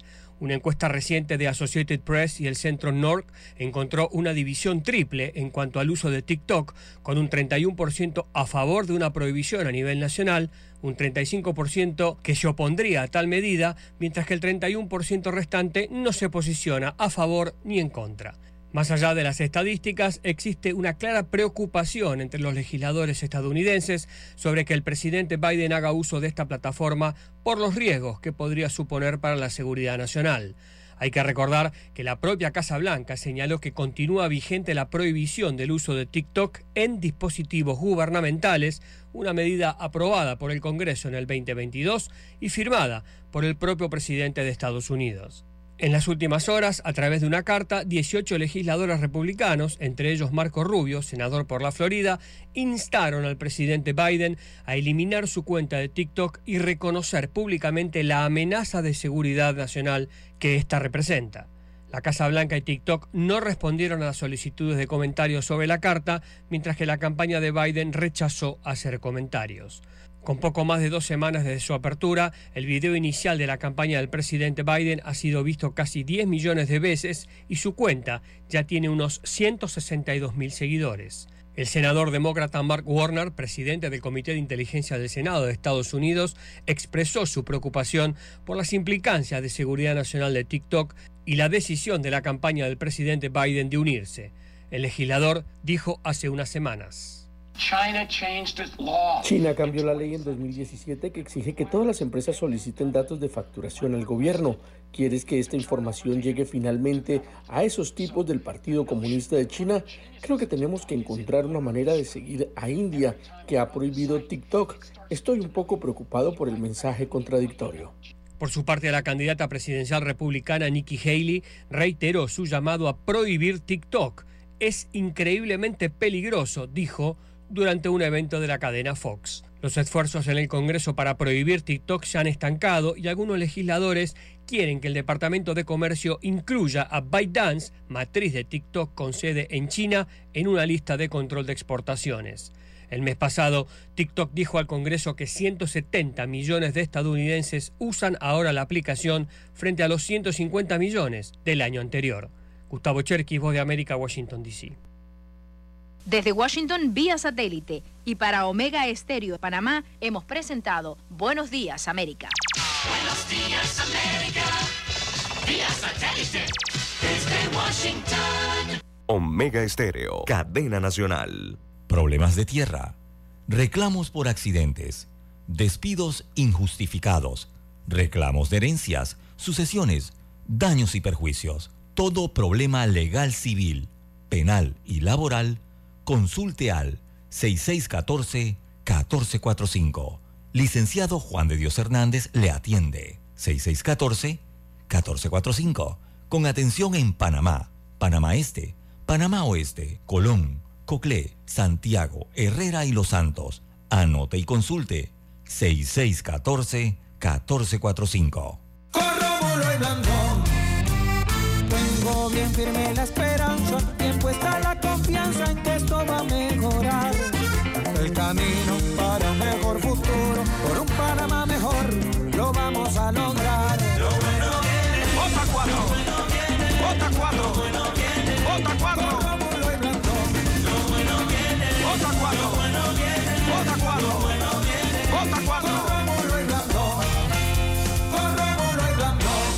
político pagado por el Partido Panameñista.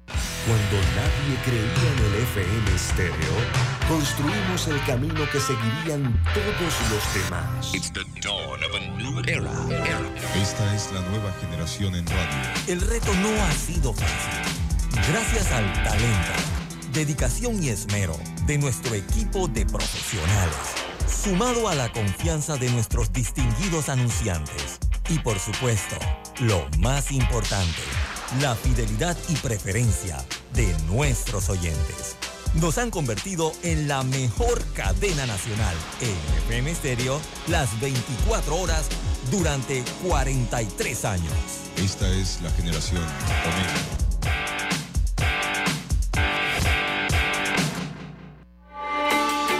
Noticiero Omega Estéreo.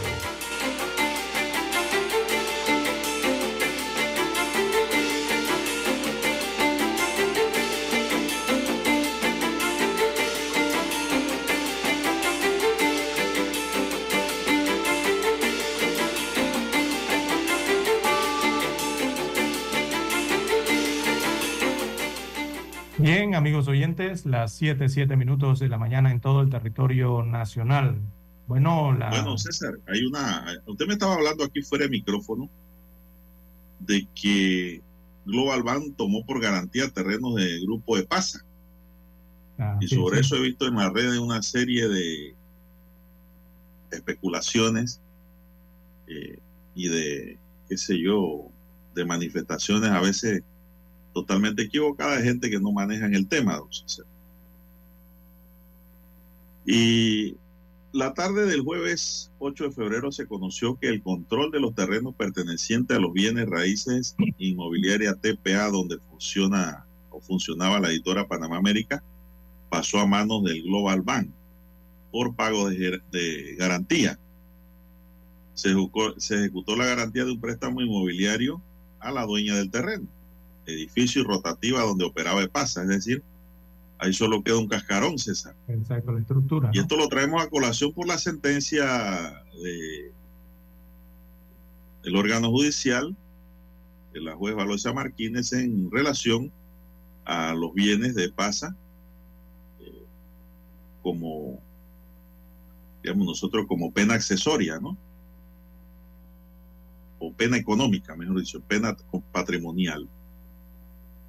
Eh, en ese sentido, pues el banco ejecutó, ejecutó su garantía. La fuente confirmó a la estrella de Panamá que cuando los compradores de paz adquirieron los diarios pidieron un préstamo de 10 millones de dólares al banco.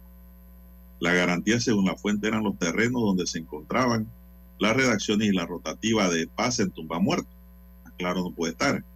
Añadió que por falta de pago, Global Bank hizo efectiva la garantía donde solo funciona la rotativa mientras que las redacciones se encuentran en la Vía España.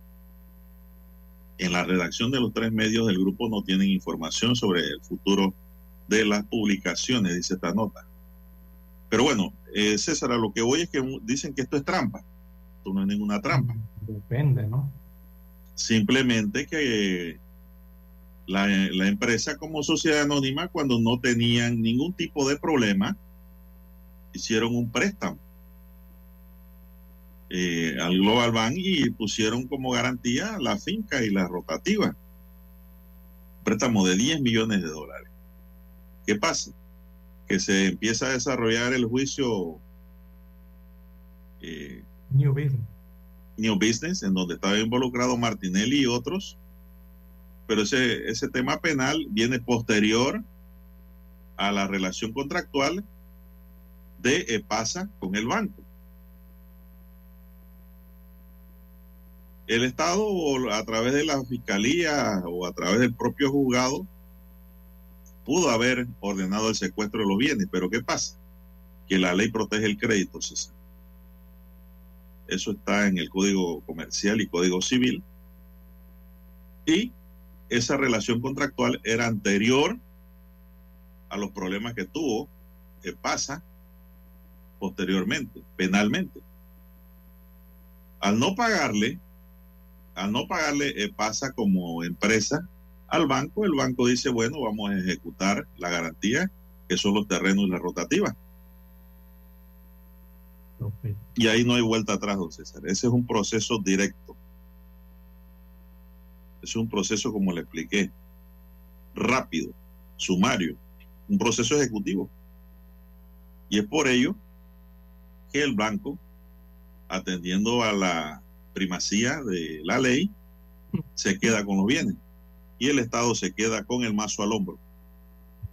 O sea, el terreno del grupo de, estos medios, que había, según sentencia, había sido comprado con dineros mal habidos, ¿verdad? Ya conocemos la sentencia de la Corte Suprema de Justicia.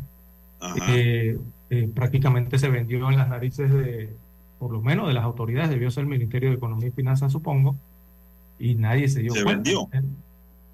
¿Cómo se vendió? Eh, nos están diciendo que los tres eh, que, que fueron subastadas públicamente, ¿no? Las fincas. Son subastadas públicamente, pero el acreedor hipotecario tiene la preferencia y potestad para quedarse con el bien como garantía de su préstamo. Ah, Ahí Economía y Finanzas no tiene participación, sino un juez civil. no se da cuenta entonces el MEF. Y que se dé cuenta que va a hacer. No puede hacer nada. La ley protege el crédito.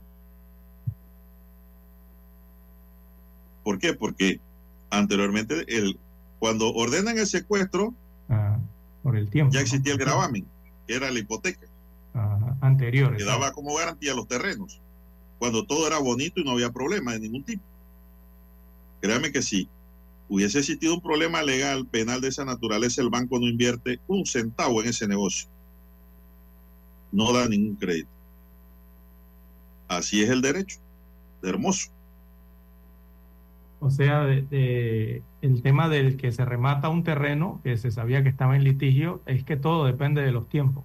Pero es que ese no es un remate del MEF, César, ese es un remate que hace el juez civil, que es de la justicia ordinaria, que resuelve la relación contractual de orden civil cuando hay incumplimientos. Allí no hay nada que hacer porque lo que vino después fue después, está en la cola. Por el, por el tiempo, los años. Así es. Y le voy a decir algo más. Ninguna empresa trabaja con el dinero del bolsillo de sus accionistas. Todas trabajan con el crédito. Todas trabajan con el crédito. Así que así, así está el orden de las cosas. Yo he, he escuchado por ahí que dicen que, que O sea, que no había, no había hubo- otro robo ahora detrás. No, no, no. Mm, Bueno, por eso eh, no había que notificar serio, entonces. César. O sea, el Ministerio de Está Economía, ejerciendo su derecho. o sea, que no había que notificar mm, eh, y el MEF no tenía por qué enterarse entonces de que se iba a hacer esta subasta. ¿no? O esta El venta. mes se puede enterar, pero ¿qué va a hacer? ¿Qué va a hacer?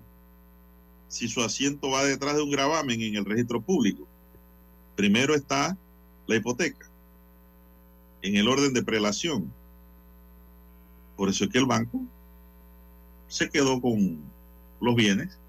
Y le advierto, es un proceso cajonero. ¿ah? No es nada del otro mundo para los abogados que manejamos civil. Así que todo lo que yo escucho diciendo que sí, que ahora roba, se robaron, eh, pasa que esto, no, no, no estén diciendo mentira, que así no son las cosas. Usted para orientarse bien, estar ilustrado, tiene que escuchar este espacio informativo. Así que eso de jugadas sospechosas, No, no, no, no. de, de dejar pagar los compromisos crediticios al banco, eh, conscientes de las consecuencias, bueno, eso simplemente eh, son habladurías o sospechas. lo Bueno, usted puede, usted puede dejar de pagar una deuda por diversas causas. Una de las causas pudo haber sido esa. Usted dice que el eh, los propietarios entraron en un problema penal Y como no tenían seguridad en el resultado, dejan de pagar también. Pero eso no es obvio para decir que el banco se puso de acuerdo con el cliente para quedarse con el bien. No, no, no. Los bancos tienen negocios redondos, César. Y nadie compra huevo para vender huevo. Así que cuando yo escucho y veo eso en redes, yo ni veo eso. Porque no tiene sentido lo que la gente está diciendo. Simplemente hay un orden de prelación en este tipo de relación. Eh, lo, que no, lo que nunca se dijo, y lo hay que decirlo aquí, es que cuando el Ministerio Público actúa sobre los bienes eh, del señor Martinelli, nunca advirtió que había una hipoteca. Si dicen hay una hipoteca, yo digo, el día en que la rana eche pelo, el día que el sapo se ponga peludo, ese día van a cobrar en el Estado los bienes cautelados. Para contar. Bueno. Esto puede irse donde quiera, hasta la propia corte. Y la ley protege el crédito en una relación sana y limpia. ¿Por qué? Porque en ese tiempo, cuando se hizo el préstamo, no había ningún problema. Todo funcionaba a la mil maravillas. 7, 17 minutos, Dani. Ya dice Dani que ya entendió y compartió todo. Vamos a la pausa. Adelante. Noticiero Omega Estéreo. Hola, soy Lorena Castillo. Pronto aquí, en Omega Estéreo. Desde y para todo Panamá y el mundo.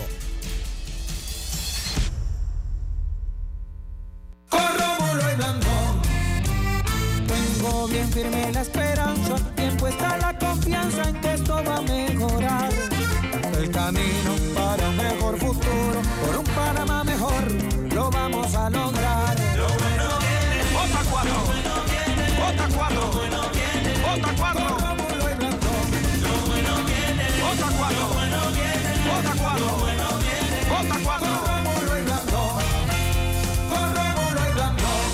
Político pagado por el Partido Panameñista. La información y el análisis en perspectiva. De lunes a viernes, de 7.30 a 8.30 de la mañana. Con Guillermo Antonio Adames, Rubén Darío Murgas y Camila Adames Arias. En perspectiva. Por los 107.3 de Omega Estéreo.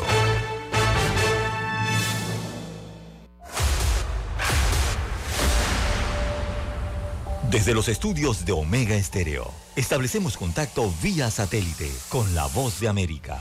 Desde Washington, presentamos el reportaje internacional.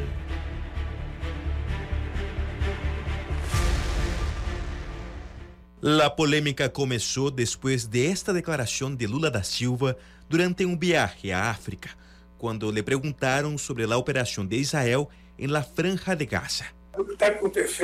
Lo que está ocurriendo en la franja de Gaza con los palestinos no tiene paralelo con otros momentos históricos. De hecho, existe un paralelo, cuando Hitler decidió matar a los judíos. El gobierno israelí continuó reprendiendo a Brasil y convocó al embajador brasileño en Israel para visitar el memorial del Holocausto en Jerusalén. Ante las cámaras, el ministro de Relaciones Exteriores, Israel Katz, dijo que Lula no es bienvenido en el país hasta que se retracte. No olvidaremos ni perdonaremos.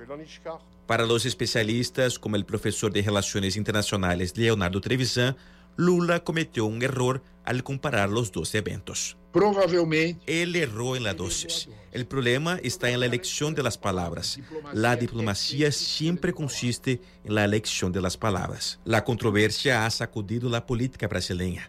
La oposición ha firmado una solicitud de juicio político contra el presidente Lula por un presunto acto de hostilidad contra una nación extranjera. Entre bastidores, Lula ha afirmado que no pedirá disculpas por sus palabras, argumentando que el mensaje estaba dirigido al gobierno israelí y no al pueblo judío. El mandatario brasileño también ha decidido llamar al país a su embajador en Israel para consultas.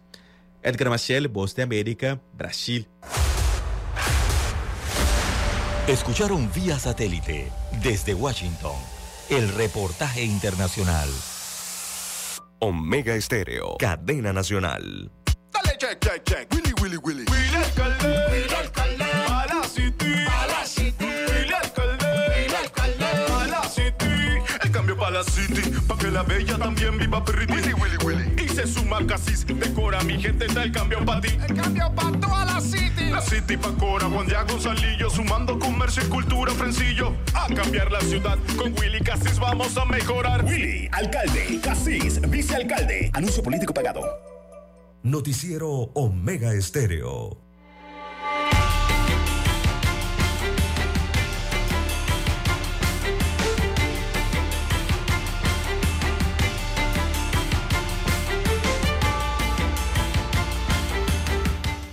Bien, aquí me escribe un oyente del 5925 y se refiere a los educadores y los lugares de difícil acceso, dice este oyente, que en áreas de difícil acceso es muy letal la mordida de víbora, ya que solo tienes seis horas para llegar a un lugar hospitalario donde solo allí pueden inyectar el suero antiofidio. Sí, Sería bueno, dice el oyente, tocar ese tema sobre la aplicación del suero antiofidio en las áreas de las comarcas y áreas apartadas y la atención a pacientes mordidos por víbora, ya que solo les quedan seis horas de vida a partir de la mordida letal de una culebra, César. Es verdad lo que dice el oyente. Y, y no simplemente de culebras, don Juan de Dios, de gusanos, de arácnidos, de eh, escorpiones, acranes, bueno, tantos arácnidos por allá también, ¿no? Eh, eh, que eh, son letales, ¿no? Y que se suman a, la- a lo que usted señala de los de las, mordidas de culebra, ¿no? Eh, eso por una parte. Y lo otro también me escribía de este tema, déjame ver aquí en el WhatsApp, rápido. aquí está.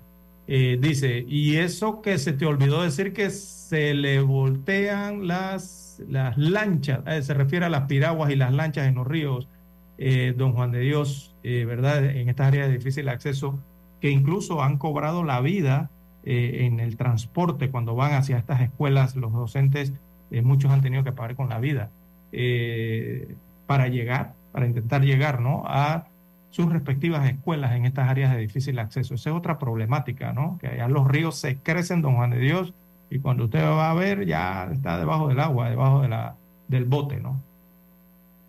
También, claro. Todo esto son riesgos que enfrentan eh, todos estos educadores. Dicen, no hay teléfono, no hay luz eléctrica, el Internet eh, no es bueno tampoco en las áreas en donde lo hay. Eh, todo eso son impedimentos para, para la educación. Pero bueno, eh, los maestros, los docentes eh, con vocación eh, llegan hasta allá, eh, don Juan de Dios, se arriesgan Dice, en estos lugares. como nos dice un oyente, buen día. La pregunta es quiénes o quiénes son los accionistas principales del Global Bank. Bueno, son extranjeros. Es un grupo español, tengo entendido. Lo cambió de manos, ¿no? Si Martinelli no es accionista, creo que fue accionista minoritario Sí, pero... eh, y el banco lo, lo, lo sacó y le pagó sus acciones. Exacto, sí, eso cambió de... Sí, señor, ya no tiene nada que ver con el banco. El banco es un negocio, esto no es una cooperativa de que tú pones 5 dólares y yo 5 dólares y al final vamos a prestar y recoger dinero. Esto no es así. Los bancos tienen un sistema de operación muy distinto a una cooperativa rural. Así que el banco actúa de acuerdo a sus intereses como persona jurídica.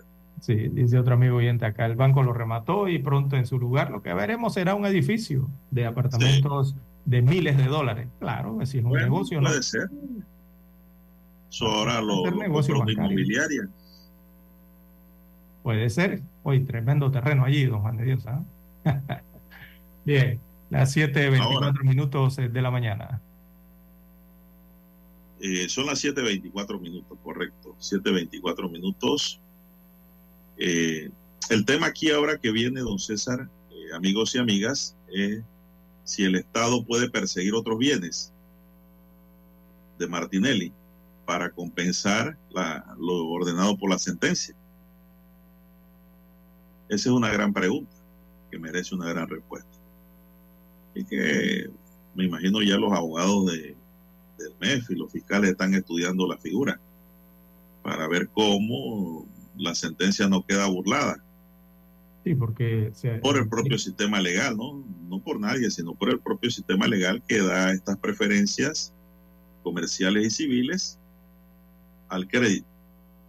Sí, porque aunque el Estado tenga el 40% de las acciones de PASA o... logre Es que ningún banco 100%, César hubiese prestado un centavo de a pasa recibir si un Pasa cascarón más. un problema legal. Nadie presta.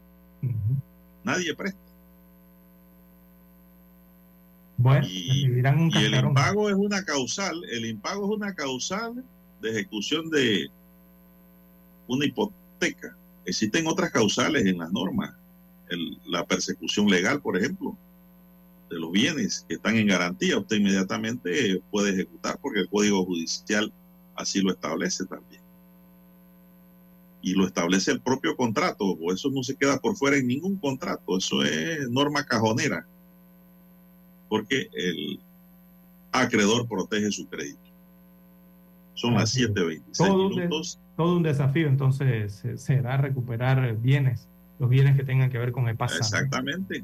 Lo que, Así lo que sobre, lo que, lo que sobre, porque ya lo principal con esta subasta se fue lo principal. Ahí lo que hay es un cascarón. Eh, hay que ver el No tema de las nada. marcas, de las marcas de los periódicos, ¿verdad? Estos nombres de crítica día a día y Panamá América. Aunque se informa que fueron traspasados a sociedades vinculadas a la familia Martinelli Linares. Eh, Pero bueno, no tenemos tiempo para Ese es más. otro tema. Sí, no Mire, tenemos- todo eso forma parte de la ejecución de sentencias, César. Mm. Todo eso forma parte del proceso cuando la sentencia queda en firme y debidamente ejecutoriada. Es decir, que no admite ningún recurso que pueda variar lo ya dictado. Se nos acabó el tiempo, Así es. dice un estudiante de derecho que él no quiere que paremos. Tomando sus clases, dice, no, no, no, seguimos después, con gusto. Para eso estamos, para ilustrar y dar docencia. Daniel Arauz Pinto nos acompañó en el tablero de controles.